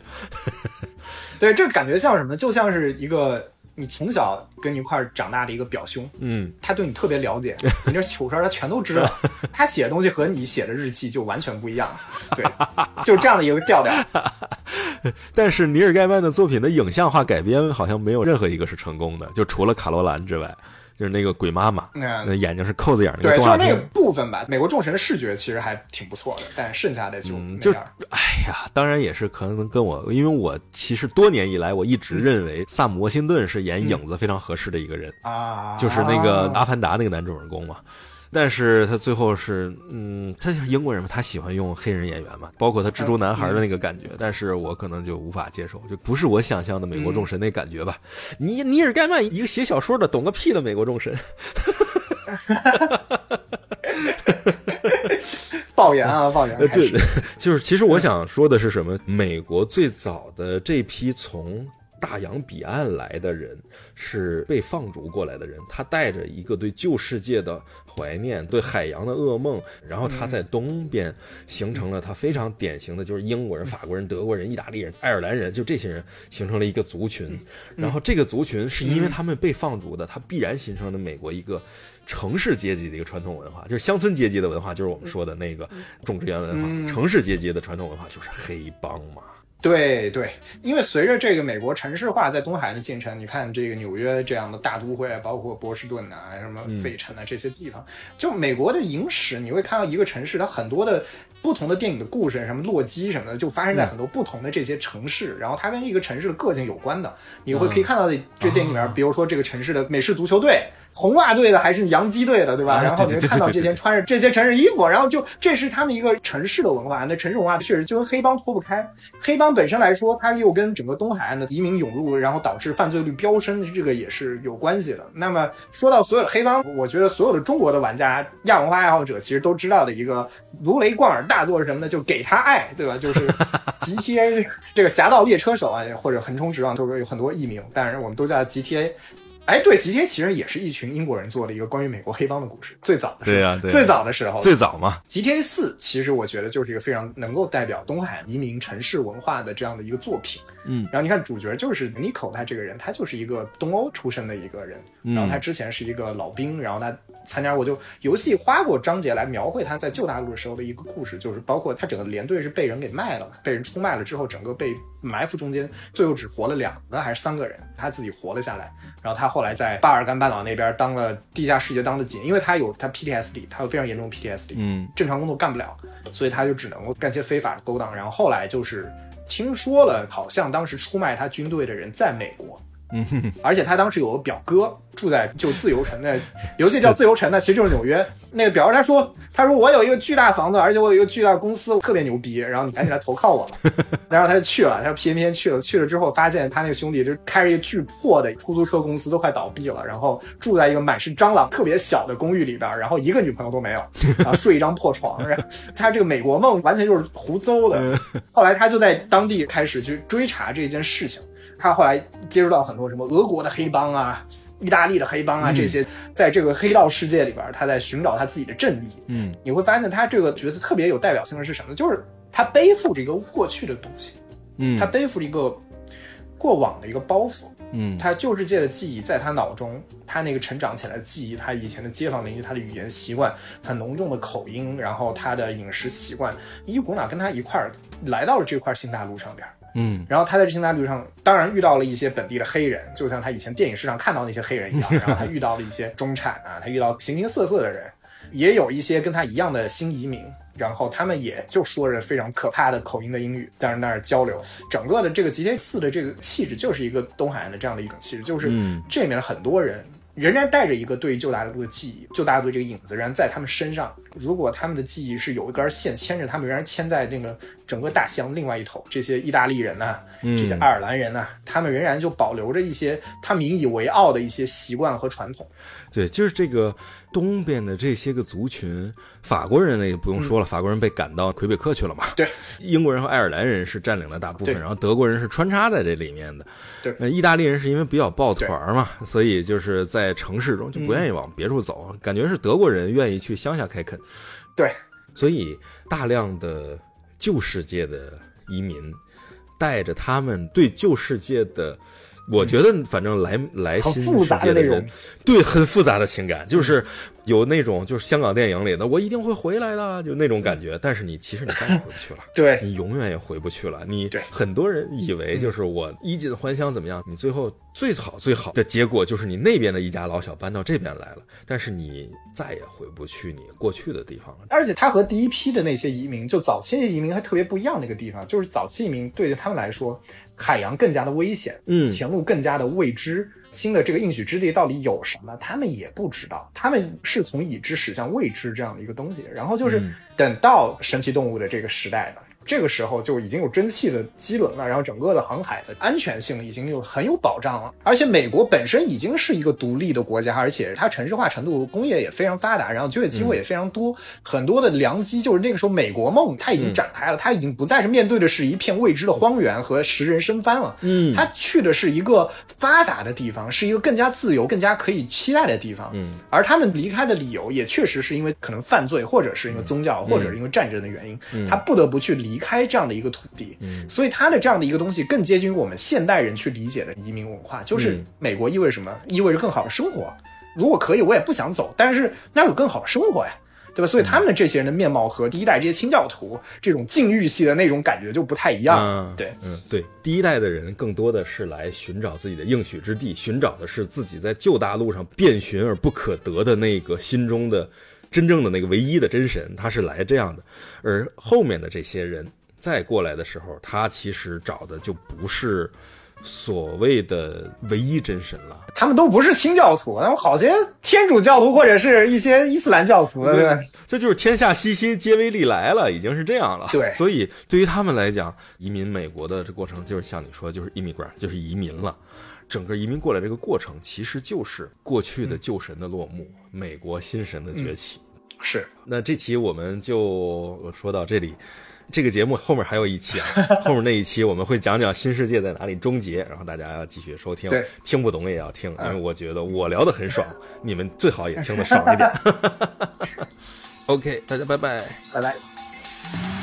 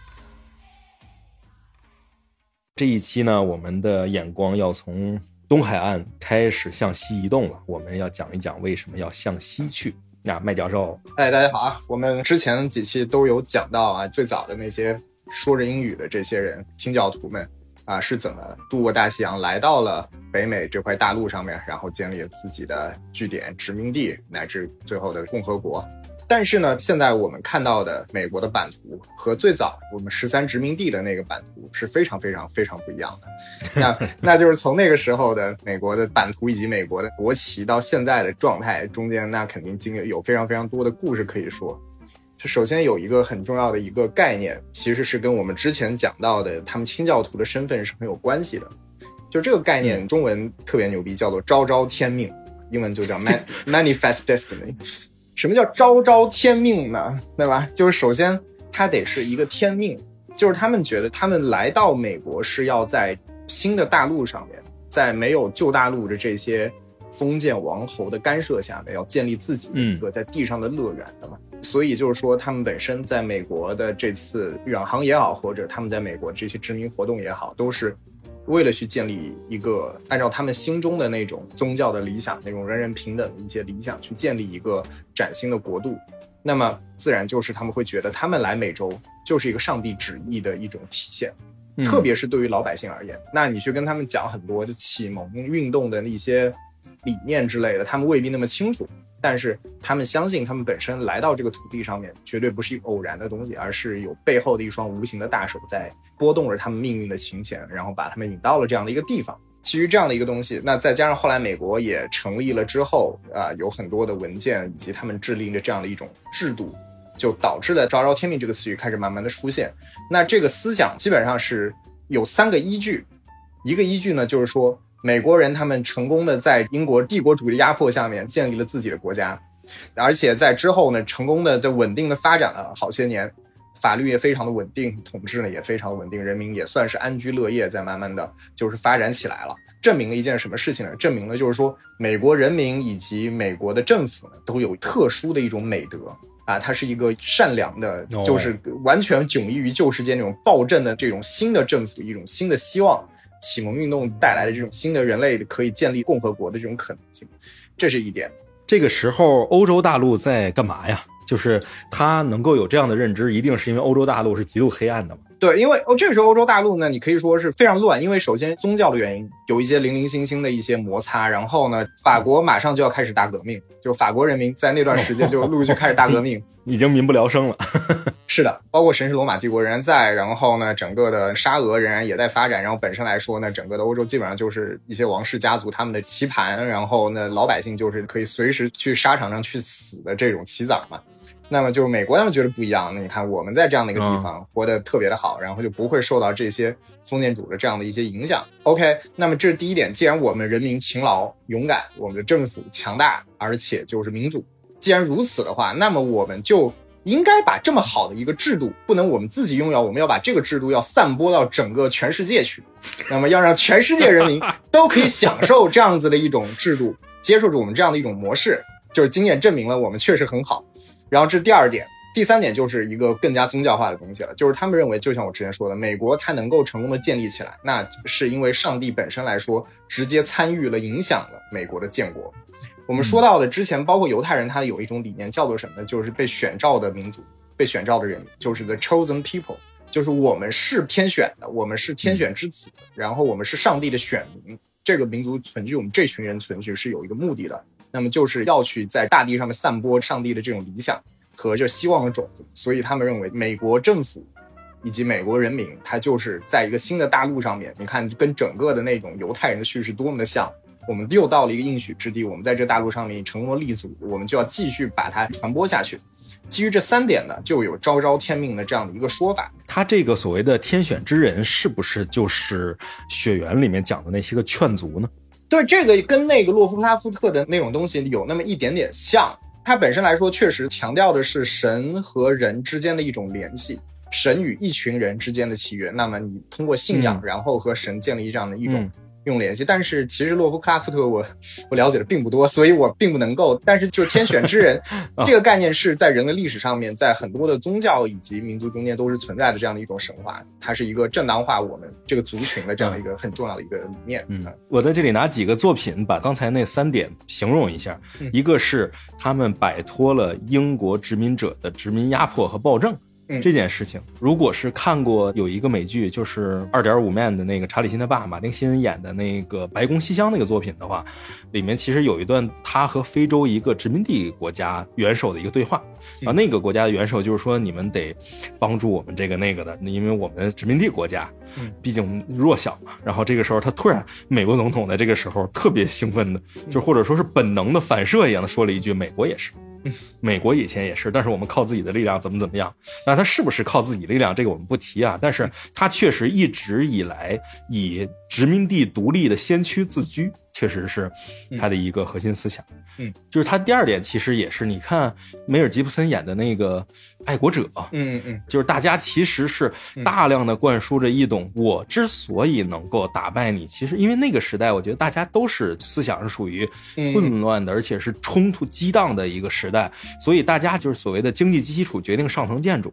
就是我的各方面都比你好。那就一定可以证明我的制度比你优越。在那个时代是非常典型的，就是包括那个日俄战争的时候不也是吗？因为日本打败了俄国，所以当时普遍发现哇，果然是这个立宪是比帝制要好啊！就是很多人他有这样的一个想法，其实他就是靠一些个胜利果实去推销自己的政治结构啊，然后一些理念啊什么的。这个是第二点，然后第三点就更简单了，天选之子嘛，几乎所有的文艺作品中都能看到就 chosen one 这样的一个词，包括现星球大战里面其实都有。我们是天选之子，所以我们是百炼成钢，什么那个就全是这样的。那美国人他其实在立国之初的时候就有这三种情节在支撑着他，所以他才会有这种昭昭天命的精神状态嘛。对，然后我们具体讲到昭天命，它的整个一个出现年份，它其实挺有意思。它是一八三九年的一个记者叫约翰奥沙利文，他当时提出的一个说法的，因为他觉得就是说。我们美国价值观中呢有这种自由、民主等等，蕴含着这种启蒙思想、人人平等思想的这样的一个崇高的理想。所以呢，我们必须要去让这个事情惠及到全人类。但是他最早他的想法不是说要鼓吹你扩张主义，就是说，所以我们美国应该要我把我们的军队一直推平整个世界，也不是。本身他的想法其实是很有意思。他说，就算没有美国联邦政府的干涉，或者是美国军队的参与，这个事情仍然会自然而然发生，因为这是上帝的意志。他当时的一个例子是什么呢？就是德克萨斯共和国，当时就是一群美国人在德克萨斯建立了这样的一个殖民地，然后它殖民地原本德克萨斯是归于墨西哥底下的，但墨西哥当时是一个独裁者统治的国家，所以呢，德克萨斯和墨西哥当局有非常多的冲突，最后导致了德克萨斯人直接起兵，然后去造反，然后呢，也就导致了后面非常有名的这个阿拉莫大屠杀。那美国军队不是很多影视作品里面都是美国人在冲锋前要说这么一句话，就 Remember the Alamo，勿忘阿拉莫，就是在这样一个事件中间。然后后来这个德克萨斯州他们取得独立之后，呃，德克萨斯共和国是非常大，比现在德克萨斯州还要大的一个共和国，他们就是全民投票决定要加入美国。奥苏利文他认为这个就是一个非常好的证明，你看我们的军队都不用开过去，美国的国界就在自然而然的扩张。他最早提出这样的一个东西。那这个东西本身和美国建国以来的一直的这样的一个理念叫大陆主义，也是一个重合的一个概念。就是当时呢，美国的很多的总统啊，包括国会里面的这些元老们，他们当时是有这样的一个理念的，觉得很自然而然。那整个北美洲都是我们的地方。他们那个时候殖民地还没独立前开那个会议叫大陆会议，当时还请了加拿大的代表过来一块儿开会，因为他们本身觉得我们自然而然就是要建立这样的一个东西。而且再加上后面的1803年的时候呢，他们主动就在杰斐逊的一个授意下面，他们开始了一个叫路易斯安那购地这样的一个行动，就是当时以每英亩三美分的价格，然后一共他们买了大概现在两千一百万平方公里的这样一个土地，从法国人手里两百一十万，两百一十万平方公里，两千一百万是？对对对不起对不起，就是看错了，对对是是两百一十万，对我们中国才九百六十万，那没那么大，对，嗯，两百一十万平方公里，对对对。是这么多的土地一口气买了下来。其实那个时候已经拿破仑已经当政，但是还没有称帝，因为那个时候法国在北美这些殖民地，包括路易斯安那，我们之前说的，他统治并不是很顺利，所以他是觉得，就要不然我卖个人情给美国，然后等美国人控制了这些我们以前的殖民地之后，他们慢慢治理，治理不好也是他们的事儿，治理好了，那他们可以帮助我们一起在北美拖住英国人。所以拿破仑就最后促成了这样的一次购地，然后美国的国土当时就从十三殖民地整整的往西推进了，推进了特别多。我觉得拿破仑想的还挺清楚的啊，就是他知道如果他不同意的话，这个东西也守不住，那我不如同意，还能得点钱，而且钱还不少。他毕竟还有加拿大那一边的，还有魁北克那些人在，他不是说完全的就失去了他的据点嘛。对，而且他考虑到这样的一个情况，就是当时法国殖民地的北边就是刚建立的美国，然后它的西边跟南边是西班牙的殖民地，那么就是说在西北边又是英国人的殖民地，当时俄勒冈这些地方英国人殖民，那其实本身就是一个特别烫手的山芋，你熟也不是，你不熟也不是，那么我不如丢给你美国人，让你们美国人自己处理吧，就我不管。哦，哦对，而且确实接下来很快他就把西班牙划到他自己的版图里面了嘛。所以其实就是像墨西哥呀，就这些地方所谓的西班牙殖民地，其实就变成他的殖民地了嘛，就马克西米连嘛。对他想的还挺多的。反正那个时候差不多就是国人从法国人手里收了一大块的土地了之后呢，进一步的证明了证明了这种昭昭天命。当时当时杰斐逊其实有一点不太高兴的这样的一个事情，因为他觉得买这个东西。我从你手里买路易斯安那，那相当于我承认了你对这个地方是有控制权的，呃，所有权。那这个其实跟昭昭天命的理念是有那么一点不符合的。这是我天然地方，我凭什么要掏钱从你那儿买？应该让当地人民自行决定。就是买这个行为，他其实是觉得特别不理想主义，个人并不很喜欢路易斯安那这个事情。你可以联想到，确实在那个时代，美国的周围四周全是殖民地，嗯，英国人的殖民地、法国人殖民地、西班牙人殖民地，还有少数的荷兰人殖民地，全殖民地。那么美国人更加觉得，那你看，这就是我昭昭天命，我要打翻你这些殖民地，我要 把这殖民地也让他们独立，然后加入我，就像我当时从英国佬手中独立一样，这也是他昭昭天命一部分。美国人他就有这样的一个理念，就是说我们要把我们的版图从大西洋推到太平洋。统合整个的北美大陆，让我们自由主义的花朵在全北美大陆上绽放。那，这就是他们当时的一个概念。这个东西在很多总统的演讲中间，你都可以看到这样的一种影子，就是他们不停的去强调美国人的使命，美国政府的使。美国人民的使。到现在为止，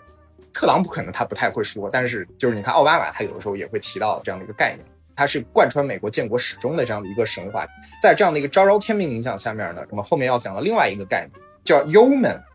我不知道三星老师有嗯听说过这样的一个嗯英文的词儿、没有，就是 Y E O M A N，它其实是一个中古英语的一个词儿。如果有一些朋友玩桌游，他知道战锤里边是有一个 势力叫做巴托尼亚，嗯战锤是一个设立在中古时代的一个幻想的游戏了。那里边巴托尼亚是一个基于亚瑟王传说和法国封建制度的这样的一个封建国家。封建国家里边，他们有很多骑士老爷，穿着闪闪发光的装甲，非常的气派。但是他们底下还有一个单位叫做 yeoman，就是他们也可能骑着马，然后也可能是就步行，但是他们的盔甲就非常的破，整个人的面貌也非常的不行。他们其实就是在骑士老爷底下打工的这群人叫 yeoman，相当于侍从，但是他们不完全是侍从。更典型的一个 yeoman 的形象是一个戴着绿帽、背着长弓，在林地里面对林地了如指掌的这样的一群人叫 yeoman。罗宾汉他其实就是一个 yeoman，啊，对呀、我就想说，这不是罗宾汉吗？对对，但是到后面到十七、十八世纪之后，这个词儿在英语中间发生了变化，它开始用来指代那些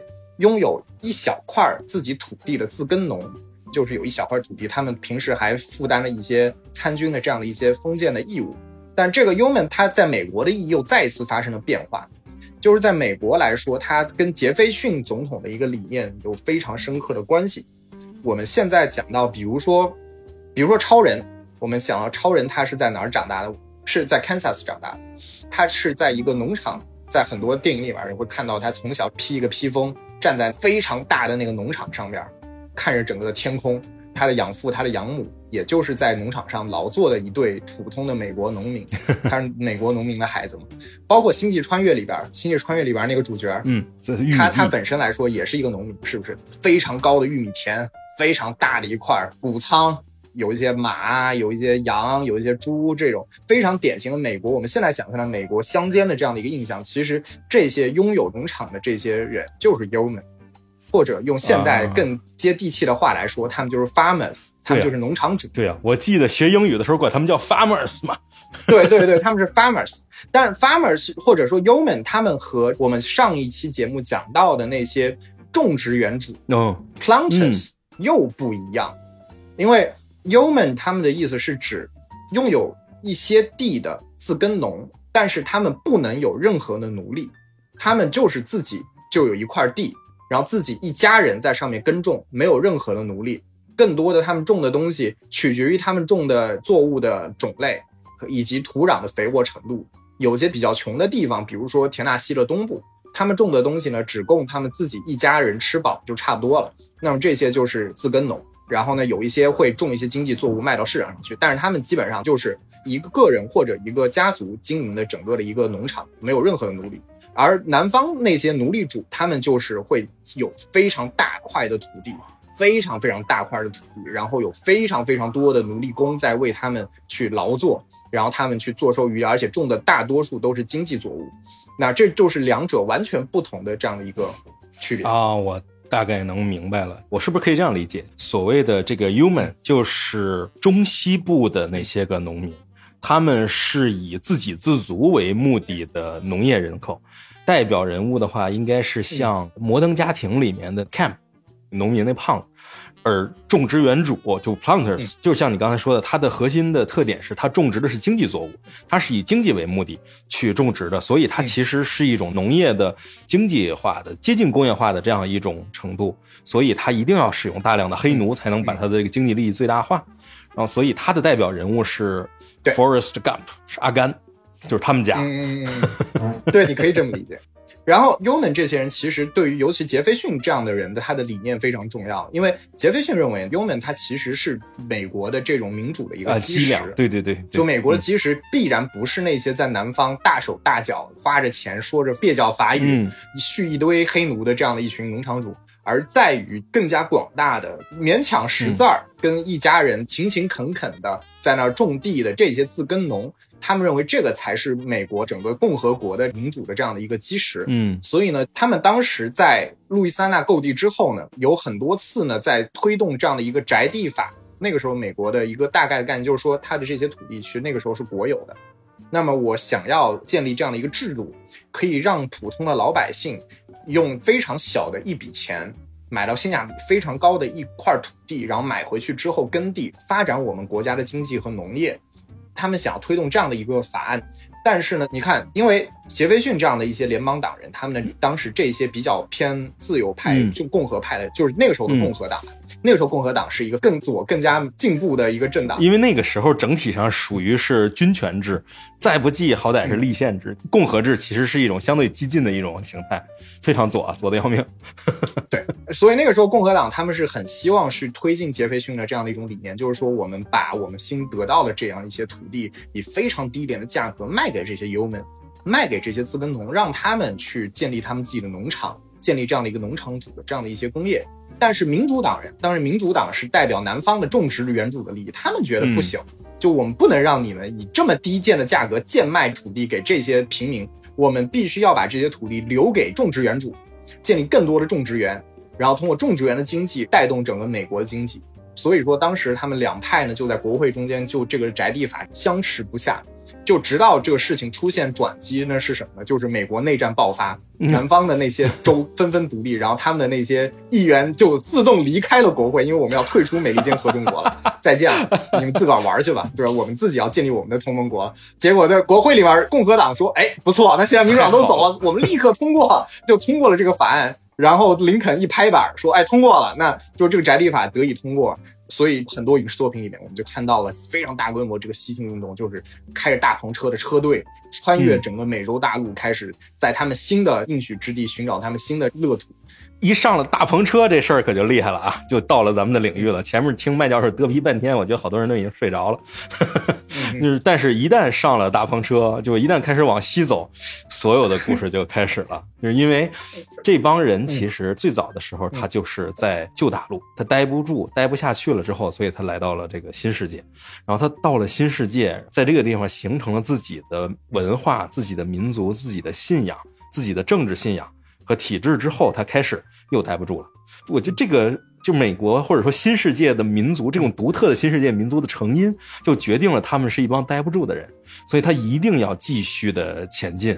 给我的感觉有点像咱们一般说待不下去了就去闯关东嘛。但是好多人呢，就是他闯完了关东之后，他出了关，他就在那儿待着了，就继续在那儿，就是他为的是找一个落脚点。但是这帮人他其实不是说要找落脚点的，他永远是要待一段时间，他就想往下走，继续走下去。所以你看，《本杰明·巴顿骑士》这样的作品里也能看出来，标准的美国的中西部的年轻人，他的特点是什么呢？我长大了之后，我要出去转悠一圈儿。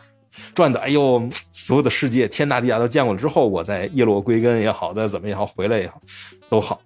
就有这个基因和传统在。因为他肯定就一上来，国家是把土地是以国家的形式去跟别的国家谈或者打下来的，但是一旦把这些东西拿下来了之后，国家就会给你一些政策，告诉你，如果你能去到哪儿，你能怎么怎么样，我就能够让你如何如何的去得到这些土地。那对于大家来讲，本来他就闲不住，他现在你终于给了他一个动因，他可以走了，那可不就是全部家当往车上一扔？对，而且当时这个法案它非常有意思的是，它的应用范围非常的广。不仅说你是白人的男性，你可以向国家申请这一块地；就算你是女人也可以，你是有色人种也可以。对，理论上黑人也可以，就是没有禁止你。但那个时候，因为本身来说还是有一些社会的一些限制很多，所以其实黑人购地的嗯还是少数，非常少，几乎没有。但是它至少政策上面、程序上面是允许的。所以你看，在这种情况之下，我们能看到很多文艺作品中出现的那种女性的一家之主，比如说像呃西部世界里的 Doralice，然后还有西部世界里黑人的那一户人家 Newton 他演的那黑人大姐，他们那一家人，甚至包括科恩兄弟给 Netflix 拍的系列短剧《巴斯克斯特鲁格斯的歌谣》。在那个故事里面，我挺喜欢的几个故事，其中一个就是他那个大篷车的故事。主人公就是一起去往西走，然后呢，你在往西走的时候，一方面需要有保镖的这个任务，另一方面呢是本来这些个牧场的人他就有把牛从 A 点运到 B 点，从 B 点运到 A 点这样的一个任务，导致了他一定会雇一些个镖客，其实就是走镖嘛。所以在这种情况之下，他就会产生了顺着这些个 cowboy 赶牛的这个路线上，就会有很多人，哎，你顺道拉我一趟呗，就是前面不远，你拉我一趟呗。然后行啊，没问题。然后就十几家人，可能就是他要不是什么，他这一趟线路上你再临时加进来，或者我们就是一个定居点的，都是去那个地方，十几户人一块儿出钱雇一个牛仔，一般也不会雇太多，不是我们想象那种，哎，就是牛仔，然后一帮人这那的，最多了也就三五个，太多的话他也照顾不过来。你像斯克鲁斯克斯的歌谣里面啊，一前一后就俩人，你看着后面，我看着前面，然后剩下所有事儿都让他们自己干，就是咱们指挥他们干就完了，他们也不会说我把所有事儿都干了。他们只是那种负责保安的保镖，别的什么都不干。对我看影视作品，其实大家也都能知道，什么打印第安人啊，就是他对抗永远是这种从山上冲下来一堆人，然后冲着你啊啦啦啦啦啦，就这样的。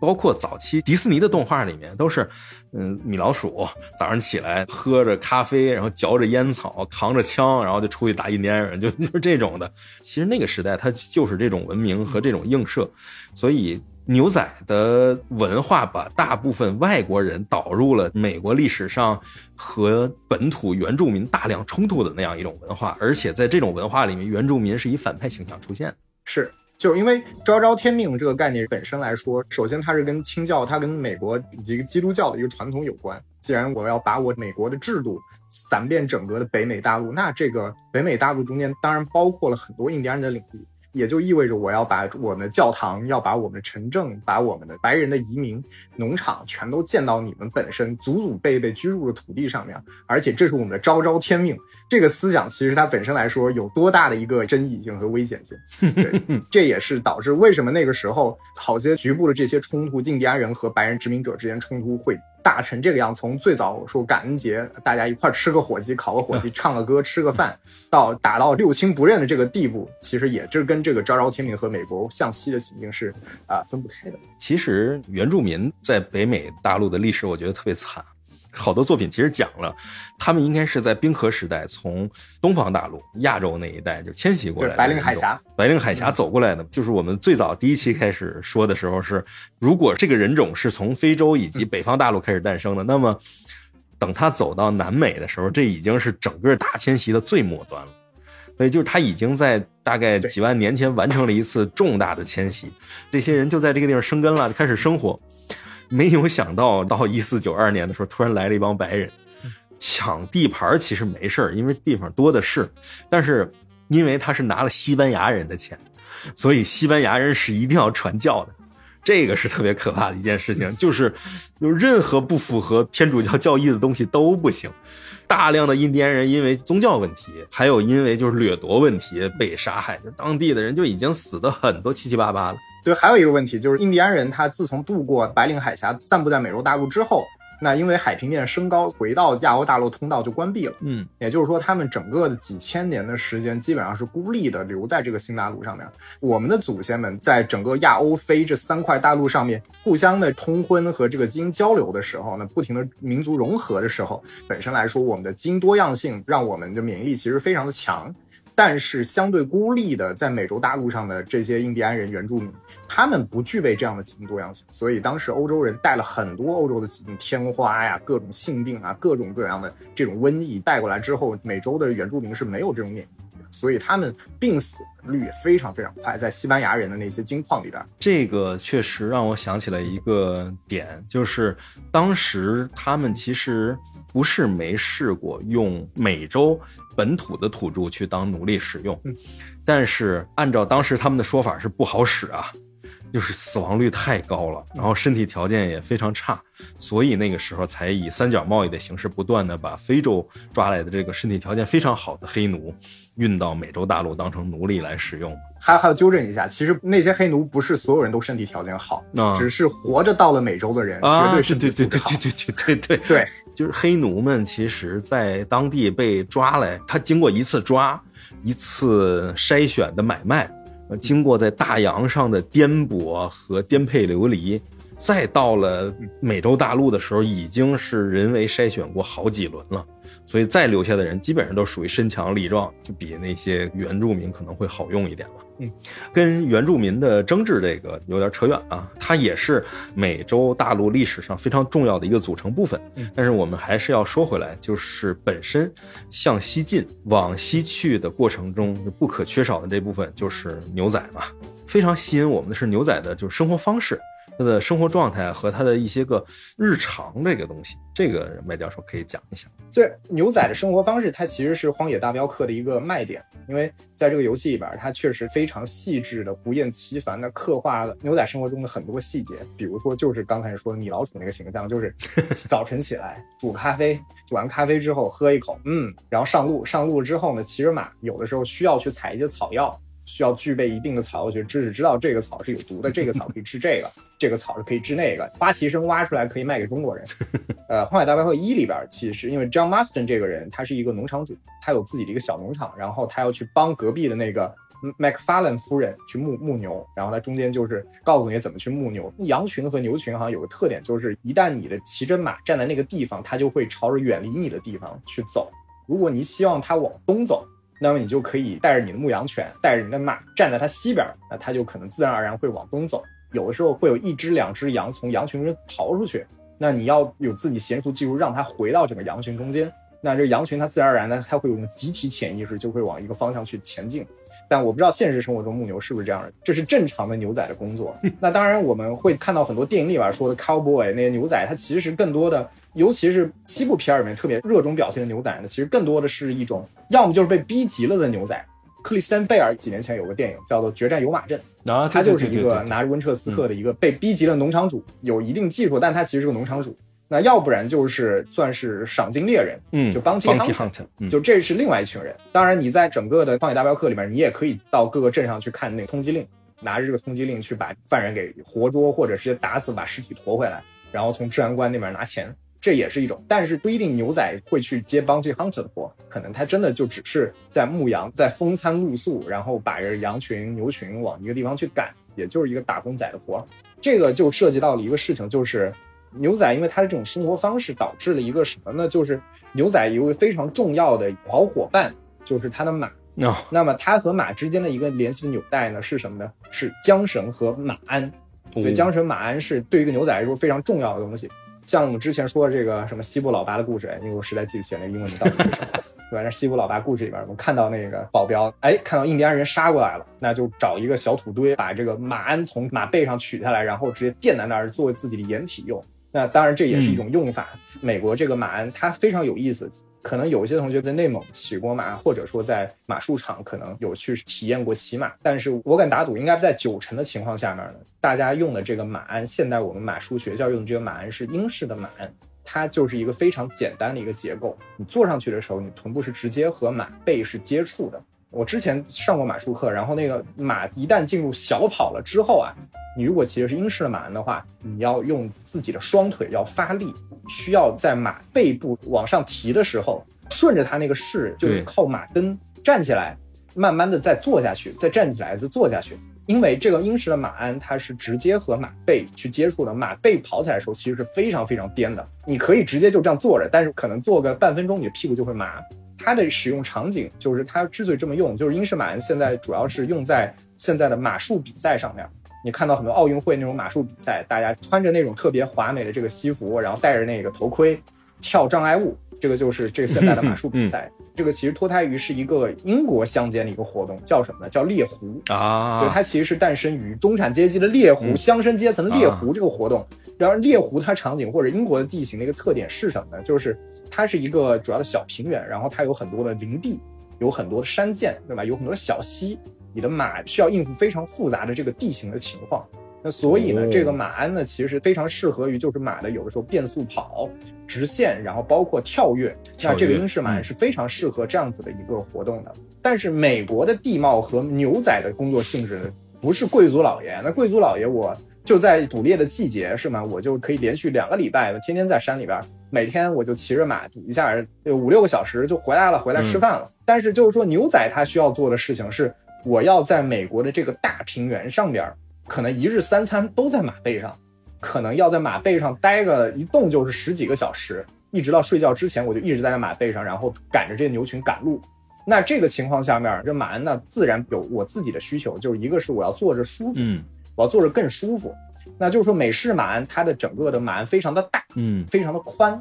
坐在上面你不需要像英式马鞍这样，就是坐的特别直、特别的正襟危坐。据我教练说，就美式西部马鞍上面，你是可以整个的脚往前伸，身体往后仰，或者整个驼着背坐在上面都没有任何的问题。对，因为它本身来说表面积非常大，你的重心可以散得非常开，你可以非常自由的坐着。所以它骑起来是非常舒服的，而且据说它的这个马鞍是不直接接触马背的。但其实我一直没有看明白，因为我自己没有实际上骑过这个西部式的马鞍，所以我想象是不是说它的整个马鞍放在马背上之后呢，你屁股坐的那一层和靠在马背后的那一层中间可能是有一个结构，它是可以缓冲那样的一个东西，所以导致它可能不会那么颠。我不知道，就是一个人体工学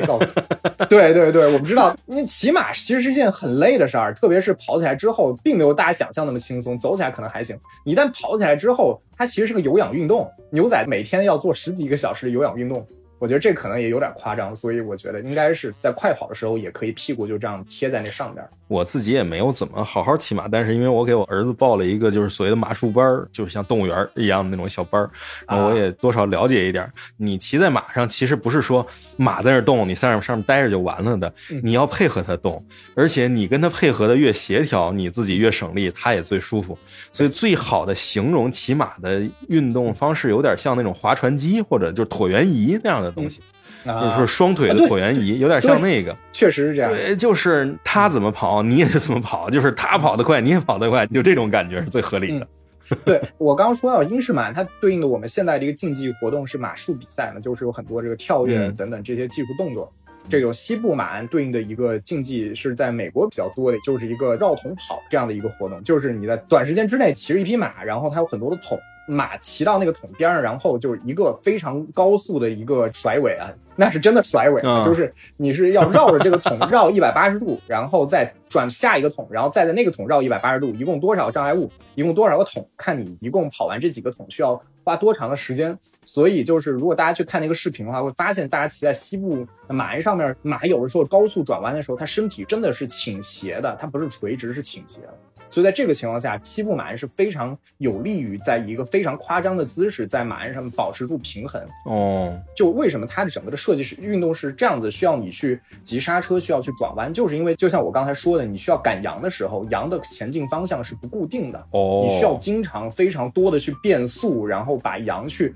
保持在它的羊群中间。所以这个西部马鞍的设计也是符合它本身牛仔这个活动的。哦，但就在游戏中间，你可以体验到，但除了接榜啊，然后包括做一些任务帮人赶羊之外呢，中间在整个《荒岛大镖客》的世界里面，你还有一个谋生的方式，就是这个方式就是打猎。阿星在整个游戏中间加入了非常非常多的猎物，针对不同的猎物，你需要用不同的武器、不同口径的子弹或者是箭矢去打猎。而且它中间有设计，比如说这个皮毛它是有评级的，最完美的皮毛是三星的。那你要达到三星的皮毛，你需要有的时候尽可能的用弓箭，哦因为弓箭呢，它不像火药武器会在猎物的毛皮上面留下这个烧伤，啊对对对那这个毛皮就不完美了，那就做起来它就它就不值钱了。中间有很多这样的一个设定，让你体验这样的一个生活，这个非常有意思，因为它整个游戏的整个地图非常广大的，有非常多多种多样的生物，然后这些生物都是你猎杀的对象，从秃鹫到这个小松鼠，到兔子，到这个鹿。这些都是你可以猎杀对象，而且游戏是完全直接的表现了你是怎么剥皮的。你手里拿着一把剥皮刀，怎么哇三下五除二熟练的把这个皮非常血腥的剥下来。它其实展现了西部的这样的一种生命力的一种野性的一种残酷的一种美感，它要通过这个游戏来呈现给你。就是你那个动画是完全没有办法跳过的。但是这个东西就是让你想起这个事情跟有一个游戏形成非常鲜明的对比，就是另外有一个游戏叫《天国拯救》。它是一个捷克的工作室做的一个游戏，讲的是一个中世纪的故事，也是可以在它那个中世纪的捷克的领地里边拿着弓箭去打猎、打野兔啊、打一些鹿的。打完之后，你会发现在你的物品栏里边，你看到这个肉上面的有一个走私或者偷来东西的这样的一个标志。这怎么回事呢？是因为中世纪的很多地区啊，整个的林地以及林地中间所有的所有的这些猎物、这些生物都是贵族老爷的所属物，平民私自进去打东西。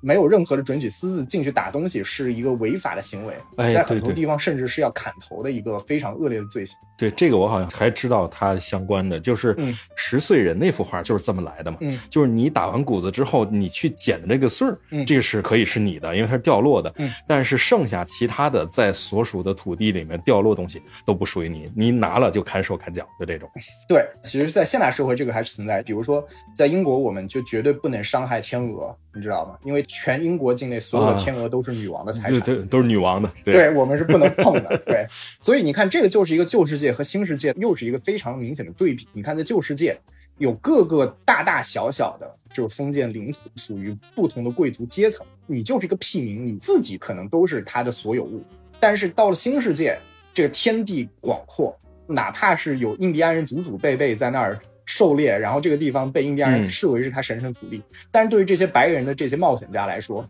这个就是一个没有主人的土地，这个就是一些无主之地，这个就是天地广阔、由我驰骋的这样的一块地方。所有打到的这些猎物都是上帝赐予我的，都是我靠我自己努力得来的这些东西。这个就是美国人或者说是牛仔的一个精神面貌，他和这些躲在中世纪营地里面打猎的这些像罗宾汉也好，或者是其他这些农民也好，精神面貌是截然不同的。他们就展现出了一种新世界上升期的美国的一种时代的这样的一种形象。这就是我想到了这个关于牛仔的这样一个东西。对，我觉得这个点特别好啊嗯，它其实点出了一个好多人都可能总结不清楚的一个东西，就是人身依附嗯这件事情变得无足轻重，这个特别重要。它非常符合清教徒的精神是什么？清教徒反对的是什么？就是说，所有的宗教改革，他们之间所有的这些基督教的新教，它有一个特点是什么？我和上帝之间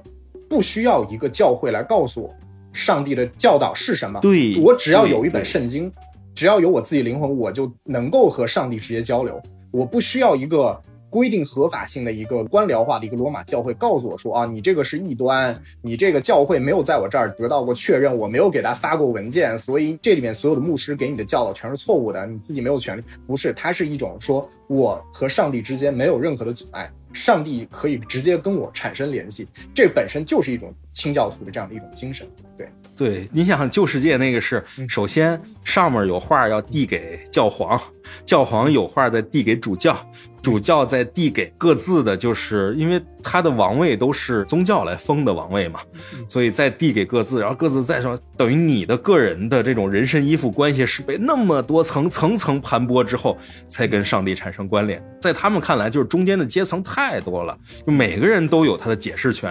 然后等于解释来解释去，实际上就只盘剥他一个人嘛，盘剥他这个最惨的这个阶级。所以到了新世界之后，新世界最大的特点就是上帝还在，但是中间的代言人极大的被压缩了。对我可能就是需要一个教堂就完事儿了。而而这个小教堂也是跟我一样都是过来的人，可能船上有这么个人，他能够，咱们讲他自传自胜吧，他 他能够这样，那就可以。所以对于新世界的人来讲，他既摆脱了土地的人身依附，又摆脱了宗教的人身依附，等于就他一下就是两个翅膀都有了，那我就自由自在的翱翔，我就可以飞了嘛。一下子天高海阔了嘛，所以这个就为什么杰斐逊仍然认为说 Human 对于整个美国的民主来说至关重要，因为 Human 它没有那么强的人身依附，你就是给你一块地方，你自己在那儿耕作，自给自足，靠你自己的能力，不蓄奴，你不奴役其他人，靠着自己勤勤恳恳干活，这是非常符合清教徒这样的一种审美，它的一种道德审美，这是一种理想的生活方式。嗯你可以理解，就是牛仔们或者这些大篷车，就慢慢的把这一些 Human 从美国的东海岸一路在整个美国的土地上散播了开来。所以其实我觉得，就是像 Human 和 Planter 之间的这种南北差异，它都不是东西差异，它是南北差异，其实也造成了美国历史上的诸多问题嘛。就是大家在看一个问题的时候，甚至从根儿上的理解方式就不一样。对，在南方来讲，我这个就是老欧洲式的、旧世界式的，一层一层下来的这样一个东西，就凡事得讲个规矩、讲个道理，那个三证齐全这样那样的。但是对于北方的这些个，嗯就是 Yankees 这些个人来讲，就是我的地盘我做主嘛，这个地方就是我说了算嘛，那肯定就是首先我不向上请求人身保护，嗯。其次我不向下去谋求下面人他们对我的人身依附，嗯。那就是形成大量的这种所谓的自由的思想嘛，嗯。就在那个时代看来嗯。是非常先进的我们当然就是说那个所谓的西晋，一直是从东部开发到西部，甚至西南部。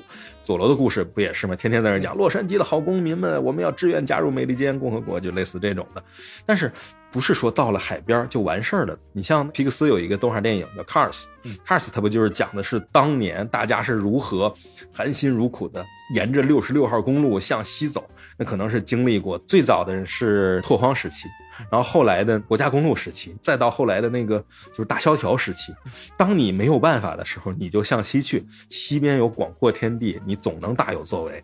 就是充满了自由的想象嘛。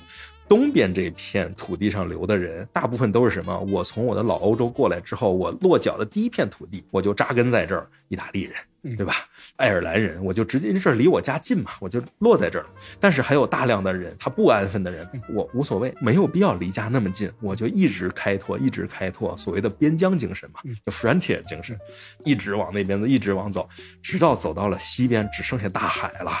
那帮亚洲人，对吧？然后那帮东欧人，因为东欧人对他们来讲，就是在东边和西边离家都挺远的，无所谓。还有那些个中东人嗯、叙利亚人、乔布斯，然后南非人伊隆马斯克，对吧？马伊龙，他们这些人全都是我不停的迁徙，不停的迁徙，一直迁徙到最西边，最西边都是大海了。那么我还继续能迁徙吗？还可以，因为我没有土地的衣服，我没有精神的衣服，我还可以飞行。他们继续往上走，往天上走，这就是美国的边疆精神，促进他们的文化产业产生出来的是什么？它都不是文化产业，就是整个它的这种想象力的产业，星舰迷航、星球大战这些东西就出来，就是他们永远是会继续的往边疆去探索。当土地上已经没有地方可探索的时候，我就往上走嘛。所以他们才会有像《星舰迷航记》的企业号，嗯，他们一个最关键的一个词，the last frontier，嗯。就是宇宙最后的边疆，嗯，它都不是说我把这个地球霍霍完了之后我逃到宇宙去，而他的本性就是我要不断的去开疆拓土，不断的往那边走，因为没有任何东西可以束缚我，我也没有兴趣在这儿扎根，我就继续前进就是了。所以这个时代最伟大的两个科幻的影像作品，电视史上最伟大的是《星舰迷航》，嗯电影史上最伟大的是《星球大战》嘛。嗯，你大概是什么时候开始看《星球大战》？因为我之前做过一期节目，我跟大家说过。我当时是在朋友家的盗版 DVD 里边，哦，是还是盗版 VCD 里边看到的。盗版 VCD，你看的是前传吧？啊，不是不是不是，是正传是正传，因为我还记得天行者，我觉得这里面特别酷，他跟我讲解释了大半天，说，哎，原力是什么东西，这个尤达大师是怎样的一个种族，然后包括这里边人是怎么怎么回事儿。现在记得当时看的唯一印象就是在沙地里边就有一个巨大的一张嘴，嗯，就是那卢克被赶到那那 三，对，就卢克被赶到那边儿上，然后他在那儿整个像杂耍似的，把子弹都弹回去了。然后这我当时看的目瞪口呆，就是首先就光面觉得这玩意儿太帅了，这太中二了。然后就我靠，还可以反弹子弹，这玩意儿怎么回事？对星战有这个最初的印象，其实就是那一幕。对，我觉得《星战》其实它虽然说是它是一个科幻题材的作品，嗯。但是从本质上来讲，它是一个披着科幻皮的一个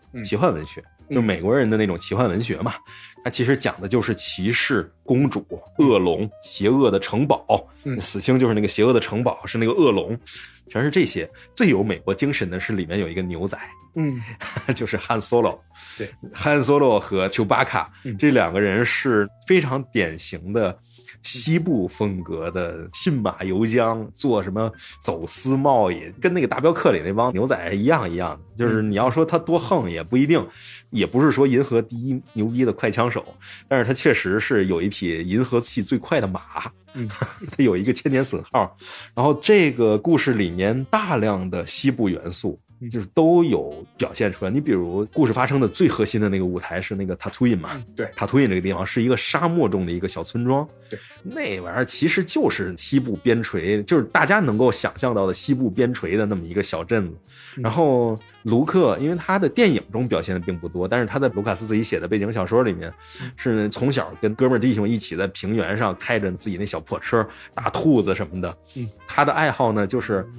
在每一个重点的情节上都会出现。他的爱好就是看着远方的夕阳，看着落日。就这个东西是太西部片了，就是在所有的西部片里面都会有这种大太阳在大沙漠的边缘上往下落，然后有一帮牛仔在这个上面骑着马跑，把这一幕表现的最好的是。哎，也是他们家的，就是工业光魔拍的动画片，就 Rango，Rango 里面就是那个变色龙带着大家骑着那个鸵鸟在那个落日融金的沙滩上哇那样跑的，当当当当当当当当当当，就是那个感觉特别帅。就这个牛仔的汉 Solo，再加上他整个世界观的气氛的塑造，都是说明什么？就算是。到宇宙中去了也一样。美国人的这种探索精神里面，首先他是喜欢探索，其次他是把探索精神极大的放到牛仔里。嗯，星球大战的这种作品，它后面还包括影响星际牛仔，就渡边信一郎那个作品《Space Cowboy》，对，Cowboy Bebop，就这些作品都是有影响，就等于大家就已经默认了，不管是星际游侠那个哥普拉，还是 Cowboy Bebop，其实都默认了牛仔这种东西，或者是说枪侠这种文化，Slinger 这种文化。就是在探险探索中的一个非常重要的一个文化组成部分。嗯，对你刚刚说到《星球大战》，它其实算是美国式的这样一个奇幻故事，这个让我就想到前两年那个游戏作品，就是那个《永恒之柱》，然后人称的专八之柱，因为它的那个用词儿非常的生僻，就非常的奇怪，而且深造了很多很多的语言的词儿。就是黑曜石这个公司，它是在加州的一个公司，它的前身是黑岛。黑岛是做过很多《龙与地下城》授权游戏的这样的一个公司。那《龙与地下城》本身它是一个美国桌游的一个代表角色扮演游戏一个代表。它当时当然有一些英国的这个魔界的影响。本身《龙与地下城》杂糅了很多很多美国人民以及宅男喜闻乐见的这些题材呢，有龙啊、公主啊，然后魔法啊，当然还有海盗啊。还有日本武士啊，所有的流行文化中间，美国青年喜欢看什么，我就把里边就加什么，然后规则一版一版的，本来它就有这样的一个东西。那就是说，黑曜石它之前在黑岛时期做了很多这样子的游戏之后，后来说要做一个自己原创的一个世界观，呃，就是永恒之柱。永恒之柱它讲的是一个整体而言，你看一个架构是一个非常典型的一个剑与魔法的世界。然后那边人穿着这个重甲，然后使用魔法，然后不同的法术系，然后不同的宗教信仰。但是它那个世界非常有意思的是在于，你主要舞台是发生在一个叫做迪尔伍德的地方，它其实是一个远离旧大陆的一块新大陆。在那个世界观里面，它是最新 被那个旧帝国发现的。然后呢，他就派了很多殖民者来这儿殖民。然后在殖民过程中间，你会遇到很多信仰德鲁伊信仰的一些本地原住民。本地原住民和这些新来的殖民者之间曾经有过一段非常血腥的历史。开场的时候，你就是在一个大篷车队里边，大篷车停在边上，你开始休息，然后就看到了一些奇幻生物，就不同种族的人坐在火堆边上，一起唱着歌，说着各自的故事。然后你奉命去周围去打水，找些猎物。然后你回来之后，你发现整个大篷车的车队全部被人屠杀的干干净净啊！然后站在你面前的是一个原住部落。这个时候，你就可以跟他们互动，你可以凭借你自己的对于土著的这些宗教的了解，用宗教语言嘴炮把他们给说服，也可以直接跟他们开打。这就是一个非常典型的美国的故事，它中间讲到了他们这个小的迪尔伍德这个地方，当地的公爵是怎么造反的，然后当时他们怎么成立了议会，怎么去和这个帝国做游击战等等这些事情，他讲述了这样的一个有一个美国建国主题的殖民者的奇幻 故事，对他这个美国味道非常非常的重。但是这个专八之柱的影响力其实也就这样了，它就是一个卖的也就还可以的复古的 RPG 游戏。我想到另外的一个美食奇幻，我觉得这是当之无愧的真正意义上的根正苗红的货真价实的童叟无欺的这个 美食奇幻，就是这个史蒂芬金的《黑暗塔》，就 Dark Tower。对，这个之前拍了一个电影啊，那个电影版评价比较一般，可能就没有续集了。但是《黑暗塔》是斯蒂芬金一个非常核心的这样的一个作品。现在中文版大家去看的话，它是有一个序的，就作者写了一个序，标题就叫十九岁。他说：“我十九岁的时候呢，霍比特人那个时候正在成为街头巷议，在伍德斯托音乐节上面呢，就有半打的梅丽啊、皮平在泥泞里跋涉，还有另外至少十几个弗罗多，还有数不清的甘道夫，就全都是嬉皮士。那个时候嬉皮士特别喜欢看《魔戒》。他说当时他是觉得，嗯，《魔戒》真是一本非常有魔力的书。但是他说，我想写具有我自己特色的故事。对他不满足于《魔戒》这样的故事，因为《魔戒》这个故事，它基本上是能算是以古代北欧的神话背景。”还有一群本质上具有英国特征的朝圣者冒险的故事，就是他觉得这个就是魔戒的本质，就是有北欧特点的英国朝圣者故事。那他说我我是挺喜欢探险这个主题的，他甚至他可以说深爱这样的一个主题。但是他说我对托尔金笔下这些壮实的农民式的人物不感兴趣。他说（括号）我不是不喜欢这些人物，我其实很喜欢这些人物。他说我对于那些树木成荫的北欧式的场景也没有兴趣。你像那些精灵密林啊，就是那些精灵国度，他对这些东西也没有任何的兴趣。黑暗塔它其实是一个有一个非常蛮荒的整个西部的荒凉的感觉这样的一个故事，然后主角世界上剩下最后一个枪侠，而黑暗塔是多个平行宇宙的中枢，枪侠所在那个像西部一样的世界和我们现在所在的现代社会的世界，还有其他的乱七八糟世界，其实都是黑暗塔的一部分。然后中间斯斯蒂芬金的很多很多的小说，然后以及小说改的电影里边都有黑暗塔的东西，但是他说启发他黑暗塔的是，呃，是一部电影，就是十九岁那年在几乎空无一人的电影院里边。他看到了莱昂内执导的这个《黄金三镖客》，他说 在电影尚未过半时，电影才放到一半，他说我就想写一部小说，而且这部小说呢要包含托尔金小说中间探险和奇幻的色彩，但是却要以莱昂内创造的气势的恢宏的几乎荒唐的西部为背景。他说克林特伊斯的伍德看上去足有十八英尺高，双颊上挺着每根硬如钢丝的胡茬儿都有如小红山一般，范克里夫嘴角两边的纹路足有峡谷那么深。在底部就变得有些窄小，而望不到边的沙漠看上去至少延伸到了海王星的轨道边了。片中的人物用的枪的枪管的直径都有如同荷兰隧道般的大小。除了这些场景设置之外，我所想要获得的这种尺寸所带来的史诗般的世界末日的感觉，莱昂内对于美国地理一窍不通。然后，但是正由于这一点，影片得以形成这种恢宏的错位感。所以说，这个时候我就决定我要写一篇长篇，而且这篇不仅是一个普通的长篇，要是历史上最长的通俗小说。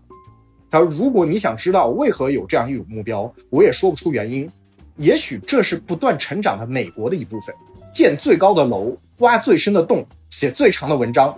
这个就是他当时在序言里写的这些东西。这个特别能够代表他斯蒂文金作为一个非常标准意义上的一个美国人，他的这个想法。”莱昂内的这个西部片我也最喜欢的是他这个《黄金三镖客》，因为实在拍的太好了。可以说他那个最早《荒野大镖客》什么的还是从黑泽明那边来的嘛。但是我觉得这事儿特别棒。首先，黑泽明他拍了这种浪人一般质感的这样的电影，但是他这个作品中的浪人质感。非常接近早期的西部片里面那些个英雄，那些个形象。对，我觉得是这样的。黑泽明他本身来说很喜欢美国早期那些西部片我觉得尤其是那个《用心棒》那个电影里边，反派用那把左轮，那把左轮就在提醒你那个西部世界的存在。我觉得这个特别有意思。对，也是有种致敬的感觉在里边。对，所以他拍了这样的东西之后，反过来刺激莱昂内去套拍了一个《荒野大镖客》。然后在这样的互相的影响和促进之下，等到他拍《战国英豪》的时候，卢卡斯他们就已经觉得很牛逼了。等于说，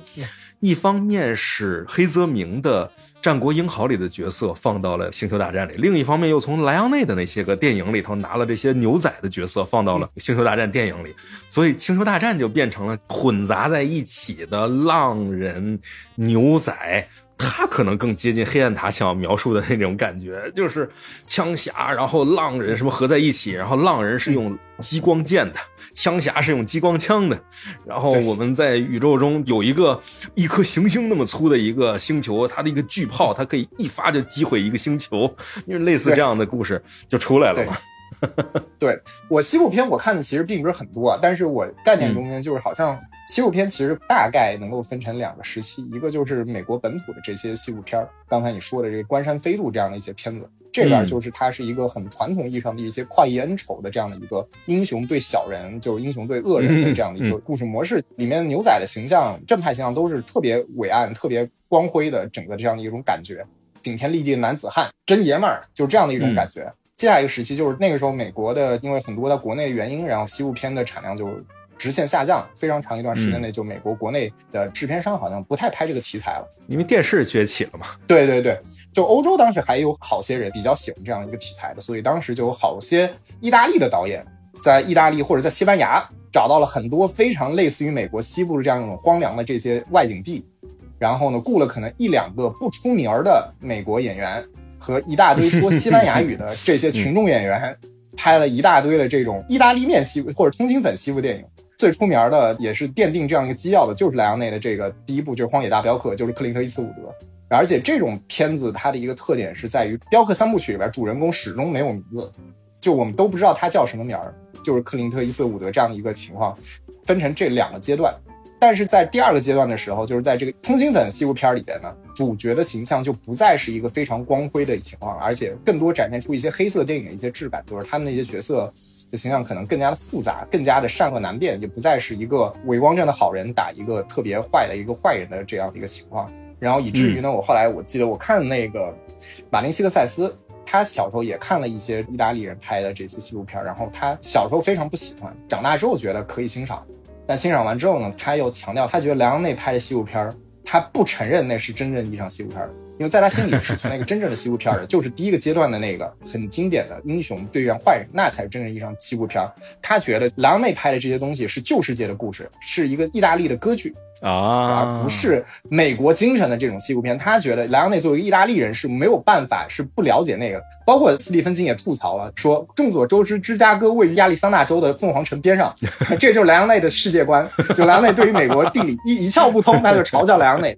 但是我觉得这个现象啊还挺好玩的，就是我们如果是把这个东西换一下。就是你可以想象日本的游戏，我现在已经玩的不过瘾了，我需要更多的。然后这时候就有人找一些二次元的大手，混推的、混 P 站的，帮我来画画，然后找一帮日本声优替我配音，然后做完了以后就是《明日方舟》，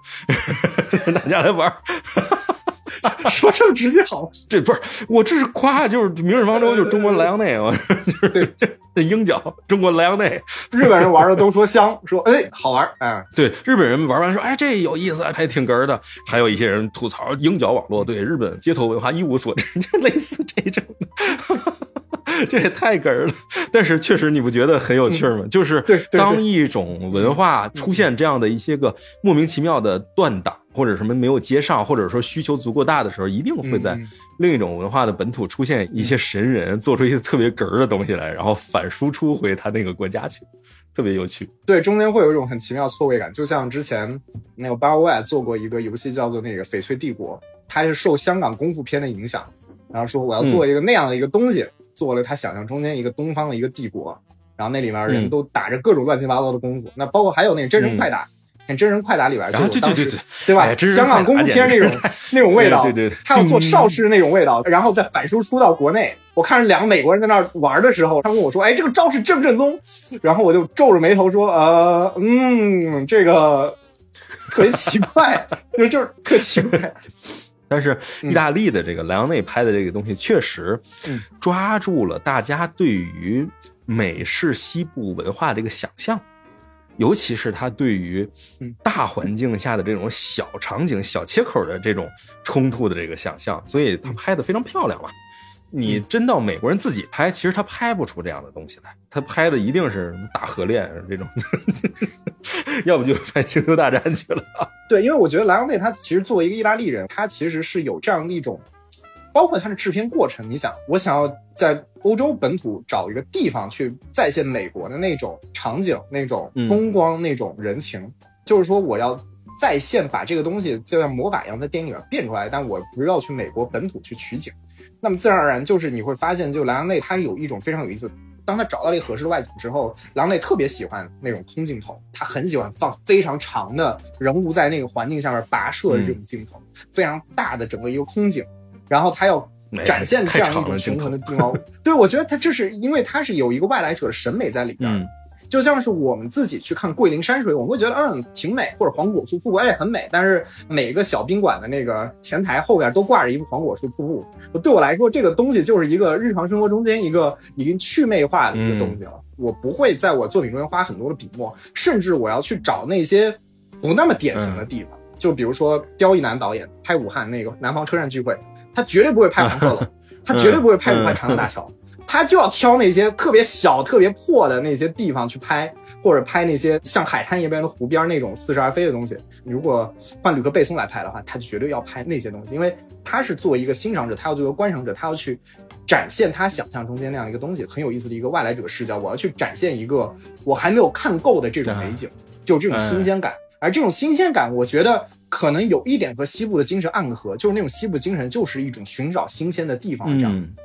那么可能一百多年前那些美国牛仔到了，比如说犹他州或者到这些地方，他可能也会惊叹于哇，这个地球上居然存在这样的地方，啊对对对就上帝的神力竟然能造出这样的地方。他可能会骑着马在那种戈壁滩上驻足，然后他在这个银河下边露宿的时候，他会抽着一根烟。嗯看着遥远的西边，在想这个海岸线在哪儿。就我觉得莱昂内他作为一个外来人的时候，反倒把很多美国人，他们早就生活在洛杉矶，早就习以为常的整个的太平洋的海滩，看了无数次的那种海滩。对于莱昂内说来说是新鲜的，所以他电影中间去呈现这样一种新鲜感，甚至一种不适感，一个一个外来者初来乍到的那种感觉。所以我觉得可能这个是他作品中非常巧碰到了美国西部精神的一个地方。所以这个我觉得特别的同意，因为我特别爱看西部片嘛，尤其是我特别爱看《搜索者》呀，就《关山飞渡》就这些片子，然后包括《碟中谍二》里面开场的那个在纪念碑谷攀岩那场戏，我也特别喜欢看。就是我实际到了之后，一看就明白，就首先确实纪念碑谷给我的冲击极大。怎么还能有这样的地方出现？就简直，我们作为中国人来讲，其实我们很多东西我们是见怪不怪的。我们名山大川有的是，不在乎这些。但是就有两个，一个是大峡谷，一个是纪念碑谷。就这两个东西给人的冲击感实在是太强烈了。一个是向下挖，一个是向上涨。就我就觉得这地球上怎么会有这样稀奇古怪的东西呢？然后。在电影中，《关山飞渡》什么的这样电影，用电影镜头呈现给了大家，以至于在纪念碑谷有一个那个印第安小孩在那弄一地儿收钱，你给我十块钱，我这儿有个马，你可以骑到这马上，然后离远给你拍张照片，这个叫 John Ford Point，对，就是约翰福特 Point 那电影导演嘛。这就说出那句话，因为他在电影中要表现很多东西，所以就是你看着啊，好像都是发生在这里面，就是这种稀奇古怪的岩石这个那个，其实他可能那一块就这么一两个，他可能用这个角度拍一个，用那个角度拍一个，最后把它串起来。你实际到那时候，甚至可能还有点，哎呀，不是我想象的那样，就是还是有点少，比较失落。但是你仍然能够感受到，因为我去的时候是跟我夫人一起去的嘛。他看到这个东西第一眼的时候，他就跟我说：“我现在其实是体会不到当年第一眼看到这个的那个人的心情，因为我多多少少知道一点。对，就这个，你想想，当时如果是第一个看到这个的人来到这儿的时候，都吓死了。他没有办法用任何其他东西，什么科学什么这个拿去解释，那就是神迹，那就是就是一种预示，这是一种 monument。所以我就是在想。”新世界的这片土地啊，真的是很有趣儿。你要说是真的是属于天选之地的那种感觉。首先，它就真的是水草丰美，又是平原为主，并且就是有一个大山，然后还能让气候分明。它已经非常适合耕作了。也就是说，在旧时代以农业为基础的这个格局之下，它是成为一个天然的粮仓存在。而且没有被旧世界瓜分过，所以他在那个旧时代的时候，就谁掌握了这块，谁就是能够从零开始迅速的追上。但是同时，就这帮人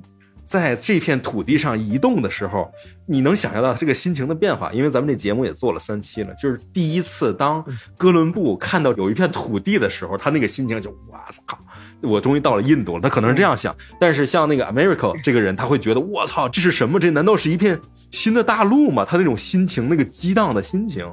完全超乎就咱们是无法想象的，因为咱们的认知已经。满到不像他那种空杯或者半杯的状态了。而且 Amerigo 这个人，他当时在巴西绘制海岸线的时候，他其实从那个塞内加尔离开的时候，在非洲离开的时候，他已经有了这个想法。嗯我可能我们到的是一个完全不一样的地方。嗯然后他每天在那儿，比如说他船航行一点儿，航行一点儿，他每天都在想，可能他在船上在摇荡的船舱里面入睡的时候，他想。我操！我可能我就生活在一个传奇中间，我是生活在传说中间。对我在确认我在创造历史。嗯我操，我的名字会被人记住，而且每天随着他推进一点，海图拓宽一点，在地图上添一根线，他就觉得我又确认了一点，嗯我比昨天更加确认这样的一件事情。然后怀着这样的一种心情，到两年之后回到了这个里斯本，就是用颤抖的手给他的朋友写信说：“我发现了新世界的时候，就那样的一种心情。对呀、就等于这片土地在第一次被人以这样的新世界的视角去审视的时候，就是一种特别激荡的一种心情。而当你像咱们上一期里面说的那种，当一帮人被旧世界放逐来到了新世界的时候，就是他们其实不适应嘛，在这个过程中他们挣扎，然后想要生根啊，这样那样的。当他们在这种不适应中建立了一个国家的时候，发现我操。本来只是为了存活去想的一个办法。你想，作为殖民地人民反抗压迫的一种手段，他要是生活好，他才不揭竿而起呢。他就觉得，就是我们只是经济上或者什么样想重新算算账，又没想到成立了一个国家，然后接下来发现这么厉害啊！周围所有人都在乱，然后风景这边独好，那这这这个呃牛逼了，就是这种心情，可能能够支撑着他们往下走。这个时候就真的是又能给他们一个惊喜，就是当你往西走的时候，你居然能够看到像纪念碑谷和大峡谷这样的地方，我这简直惊了！真的是你有勇气去走的话，就是能给你回报。我不知道有多少人就是听我们节目的是看过纪念碑谷和大峡谷的，当然现在可能够呛，但是我觉得未来如果有条件有机会的话，还是应该去看一看这两个地方的。远远超乎任何文字描述和影像表达的想象，因为目前没有任何媒体形式能够把这两个东西的壮观扔在你眼前，只有自己直接去看了，才能想象到当年第一个牛仔骑着他那个瘦马，懵懵懂懂的进入了这片土地的时候，转过一个隘口，突然发现眼前远处立着三个纪念碑。就只有纪念碑可以形容这个玩意儿，那种震惊感，因为它是从东往西走的嘛，所以当你从纪念碑谷再往西，当你走到了大峡谷的时候，就更为震惊。就是你刚刚意识到了那样东西存在，作为第一个人穿过一片小矮树丛，把你的马停在 Angel Point 这样的地方往下看的时候，太震惊了。一个二十亿年前形成的东西，用了六百万年冲刷形成的一个深坑，在你眼前，这是一个什么玩意儿？太离谱了！所以在这种情况之下，你很容易就能想象出来，见过这样的人，经历过这样的人，他是可以想象出任何的太空未来这样的东西，因为他见过，他知道。你不要给自己想象设边界，因为一切皆有可能。外面什么样，你根本不知道。嗯，哎呀，这个。一不小心就又说多了，我们这个新世界的节目做了三期了，我这还真的是。从来没有做过这么长的节目，也是因为跟那个麦教授一起聊，你一肚子东西倒不干净，所以我就终于也体会了一把西蒙的感觉啊，当 嘤嘤怪，当嗯嗯怪，然后就嗯嗯嗯就好了。但是这个节目，我觉得我特别的喜欢，是因为什么呢？就是我们其实不是在评价说一个文化或者一个什么样它好与不好，而是我们在从历史和辩证的角度去看。新世界的产生和它的一些成因，以及它有可能未来的走向，我觉得去思考清楚这些东西，首先我们建立起自己的一个知识储备肯定是有必要的。虽然我们不一定说的都对，但是起码能帮大家打开一扇门嘛，大家愿意去了解它。其次呢，我们也确实把很多大家可能之前没想过的问题抛给了大家，就像是。新世界为什么是新世界？它的动因、它的成因是什么？以及它为什么就有些人留在了东部，然后它能够建立起那样的国家来，和它的这个民族特点，以及它的这个民族性和经济是否有关？然后它的一些个国内一直。因为新世界的大陆上现在有很多国家，不是说只有一个国家。我们并不是想谈一个两个国家，那个有点太傲慢或者太殖民主义思想。我们想谈的就是在这片土地上，其实是有很多人、很多故事的。只是我们拿一个那个大型的国家和它的更多的文化摆到大家面前来，让大家去了解一下，发现哦，它后面还有这样的成因，这样的背后的事情。所谓的知己知彼嘛。嗯，帮今天我们聊到的很多东西，其实都是在解释为什么他们会把一些个我们看起来无法理解的东西，那么的根深蒂固的传播，或者说想要把它正当化。你听完我们这三期节目，应该就能了解它背后的一些深层逻辑是什么，它一些想法是什么。大家如果能够因为这个节目多一些思考。或者是在看问题的时候角度更全面一点，当然就是屁股本身还是要做正的啊，在这个基础之上，能够多了解一些信息，总是没有坏处的吧。对我大学的时候就是国际关系专业的嘛，然后我们那个教授是以前美国的一个那个驻华大使，他就老是跟我们讲那个故事，就是说美国第一艘船到中国是十九世纪的时候一艘叫女王号的船到了中国，然后那个时候呢希望跟中国展开发太平洋的贸易。然后呢，我们也可能在很多的日本动画作品、电影中间知道有这个对于日本来说非常重要一个事件，叫黑船来航，嗯，就是一艘美国船突然间就出现在了东边的大洋的地平线上边，带着一群就是奇怪的蛮夷，然后讲着一口 奇怪的话，然后听不懂的话，在我们这儿登陆，然后说要跟我们做生意。就是我觉得对旧世界，对于欧洲的旧世界来说，美国是位于大西洋西边的这样的一个巨无霸。而对于我们来说，美国是位于更遥远的太平洋彼岸的这样的一个存在。然后在我们自己的民族记忆中间，就是在我们整个东亚地区记忆中间，美国都是非常非常重要的一个他者。美国的出现，它确实改变了很多我们自身的历史进程。你看那些传教士在门口，在上海、在广州这街头的说着说：“哎，来来美国吧，来淘金啊，来做福利啊，是吧？我们这个美国是留着奶与蜜的地方。”就是我们自己自身的这样的一些记忆，其实跟美洲被亚美利加，对吧，也有非常深刻的这样一些记忆。就是所以说，我是觉得可以多了解一下大洋彼岸的这样一个邻居，就是他们本身是怎么从一个大西洋的岸边一直推到太平洋的岸边的。我觉得这次和三星老师聊，我自己也特别获益匪浅。我是觉得再往肚子里面中间的这些东西和想说的话对出来之后，就发现一个很有意思的。我们呈现这样一个非常有意思的视角，就是如何这样的一群无家可归的、没有根的。又彷徨的这样的一些人，没有选择的人，在新英格兰登陆了之后，这几百年的时间里面，慢慢的成为了一个我们最熟悉又最陌生的这样的一个邻居。希望也通过这一期节目，大家对于这个事情能够多一点了解，多一点思考。对，嗯，我觉得刚才麦教授说的那个特别好，就是一帮本来是在旧世界被放逐的人，从大西洋的沿岸。一路推，不仅推到了太平洋沿岸，甚至于推到现在，认为所有其他国家的国门就是他的国门。它的成因是什么？它的历史动因是什么？以及我们在这方面有没有跟他能够互相理解的，或者说不能理解的话，应该怎么办？这些东西，我觉得都是我们的一些基本的知识储备。当你储备了这些必要的知识之后，有很多问题你自己想就可能迎刃而解，或能想能想得更清楚一点。对我自己有一个体会，就是我住的这个学生宫里边，其实有不少美国留学生，你跟他们接触下来会发现，他们和欧洲的学生来说，真的太不一样了，就是太明显了。他说话嗓门贼大，然后各种自我为中心，特别的天之骄子那种感觉，觉得整个世界是围绕我运转的。所有的课堂讨论，他基本上都一定会讲到，哎，我们美国怎么怎么样，就是特别自豪。欧洲人相对而言就会，哪怕是意大利人、西班牙人都比他们要内敛，就是他们很多美国人都会有这样的一种性格。就这种性格，他有的时候他也不是一个偶然，就是他的地理环境、他的历史、他的集体记忆，然后让现在很多美国人带给我们这样的一种感觉。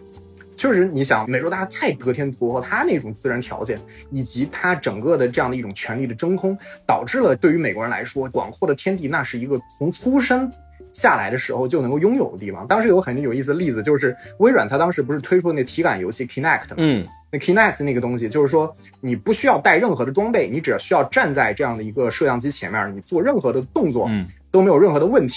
然后后来这个东西在东亚卖的时候出现很严重问题，因为大家发现东亚的平均的客厅的面积太 小了，全都照下来它需要非常大的客厅的面积。对，你可以前后左右可以自由移动，但是这个对于比如说香港和东京这样的地方来说，这个太不可能了。但是对于美国人来说，这就是一个觉得每个人家里面都有一个特别大的客厅。就是这真的是他们本身一个特别独特的这样的一种地理，以及他们的这个集体记忆造成这样的一种特别文化的特性。但是我觉得，确实我们中国人的记忆跟他们的历史记忆确实特别不一样。与此同时，在硬币的另外一面也会发现，就是人类本身本性人性中间也有一些底色是共通的。当然，我们这次讲的主要还是一个以白人，就是昂古鲁萨逊人殖民者的这样的一个视角去讲的。他们这么一群不受欢迎、不受整个主流社会待见的人，离开了旧世界，前往未知而充满希望的新世界，然后再从新世界一路的往西进，从大西洋到了太平洋，呃，坐着大篷车也好，然后他们第一次到达了这个纪念碑谷，然后看着整个的地貌，感叹：哇，这个世界竟然存在这样的地方。但是，如果我们把这个主角不要去想象成这样一些白人殖民者，而去想象成这块土地。这块大洲，嗯，对这个地方，嗯，美洲大陆这样的一个地方，如果把它看成一个世界的主角的话，也许在几万年前，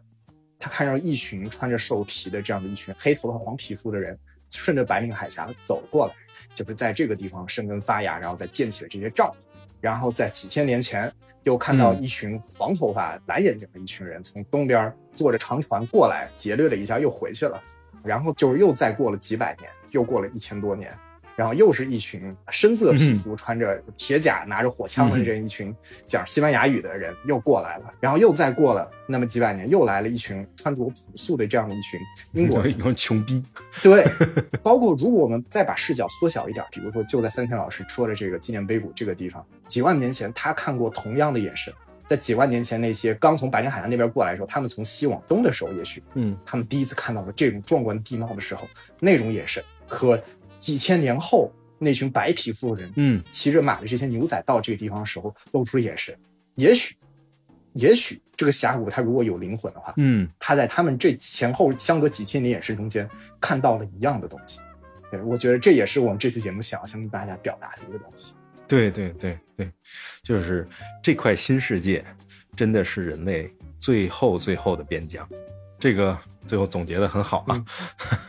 反正这连续三期我们就聊这么多，然后因为我们是跨洋录的，所以就剪得很辛苦，也感谢那个日坛的同学啊，那个朝仓给剪得很辛苦，大家听到的跟我们录到的其实不是特别一样，我们录的时候各种事故、各种惨、各种断，嗯，最后都做成了一个很好的节目给大家，也是非常感谢啊，这次能够完整的跟麦教授录一套这样的节目，然后大家如果喜欢的话就。就多评论，多留言。如果仍然有时间、有机会，我们可能会考虑再聊聊别的我们一起感兴趣的话题，看看能不能做成一个系列。对，对对。那那我们这期就聊到这里啊，大家拜拜，拜拜。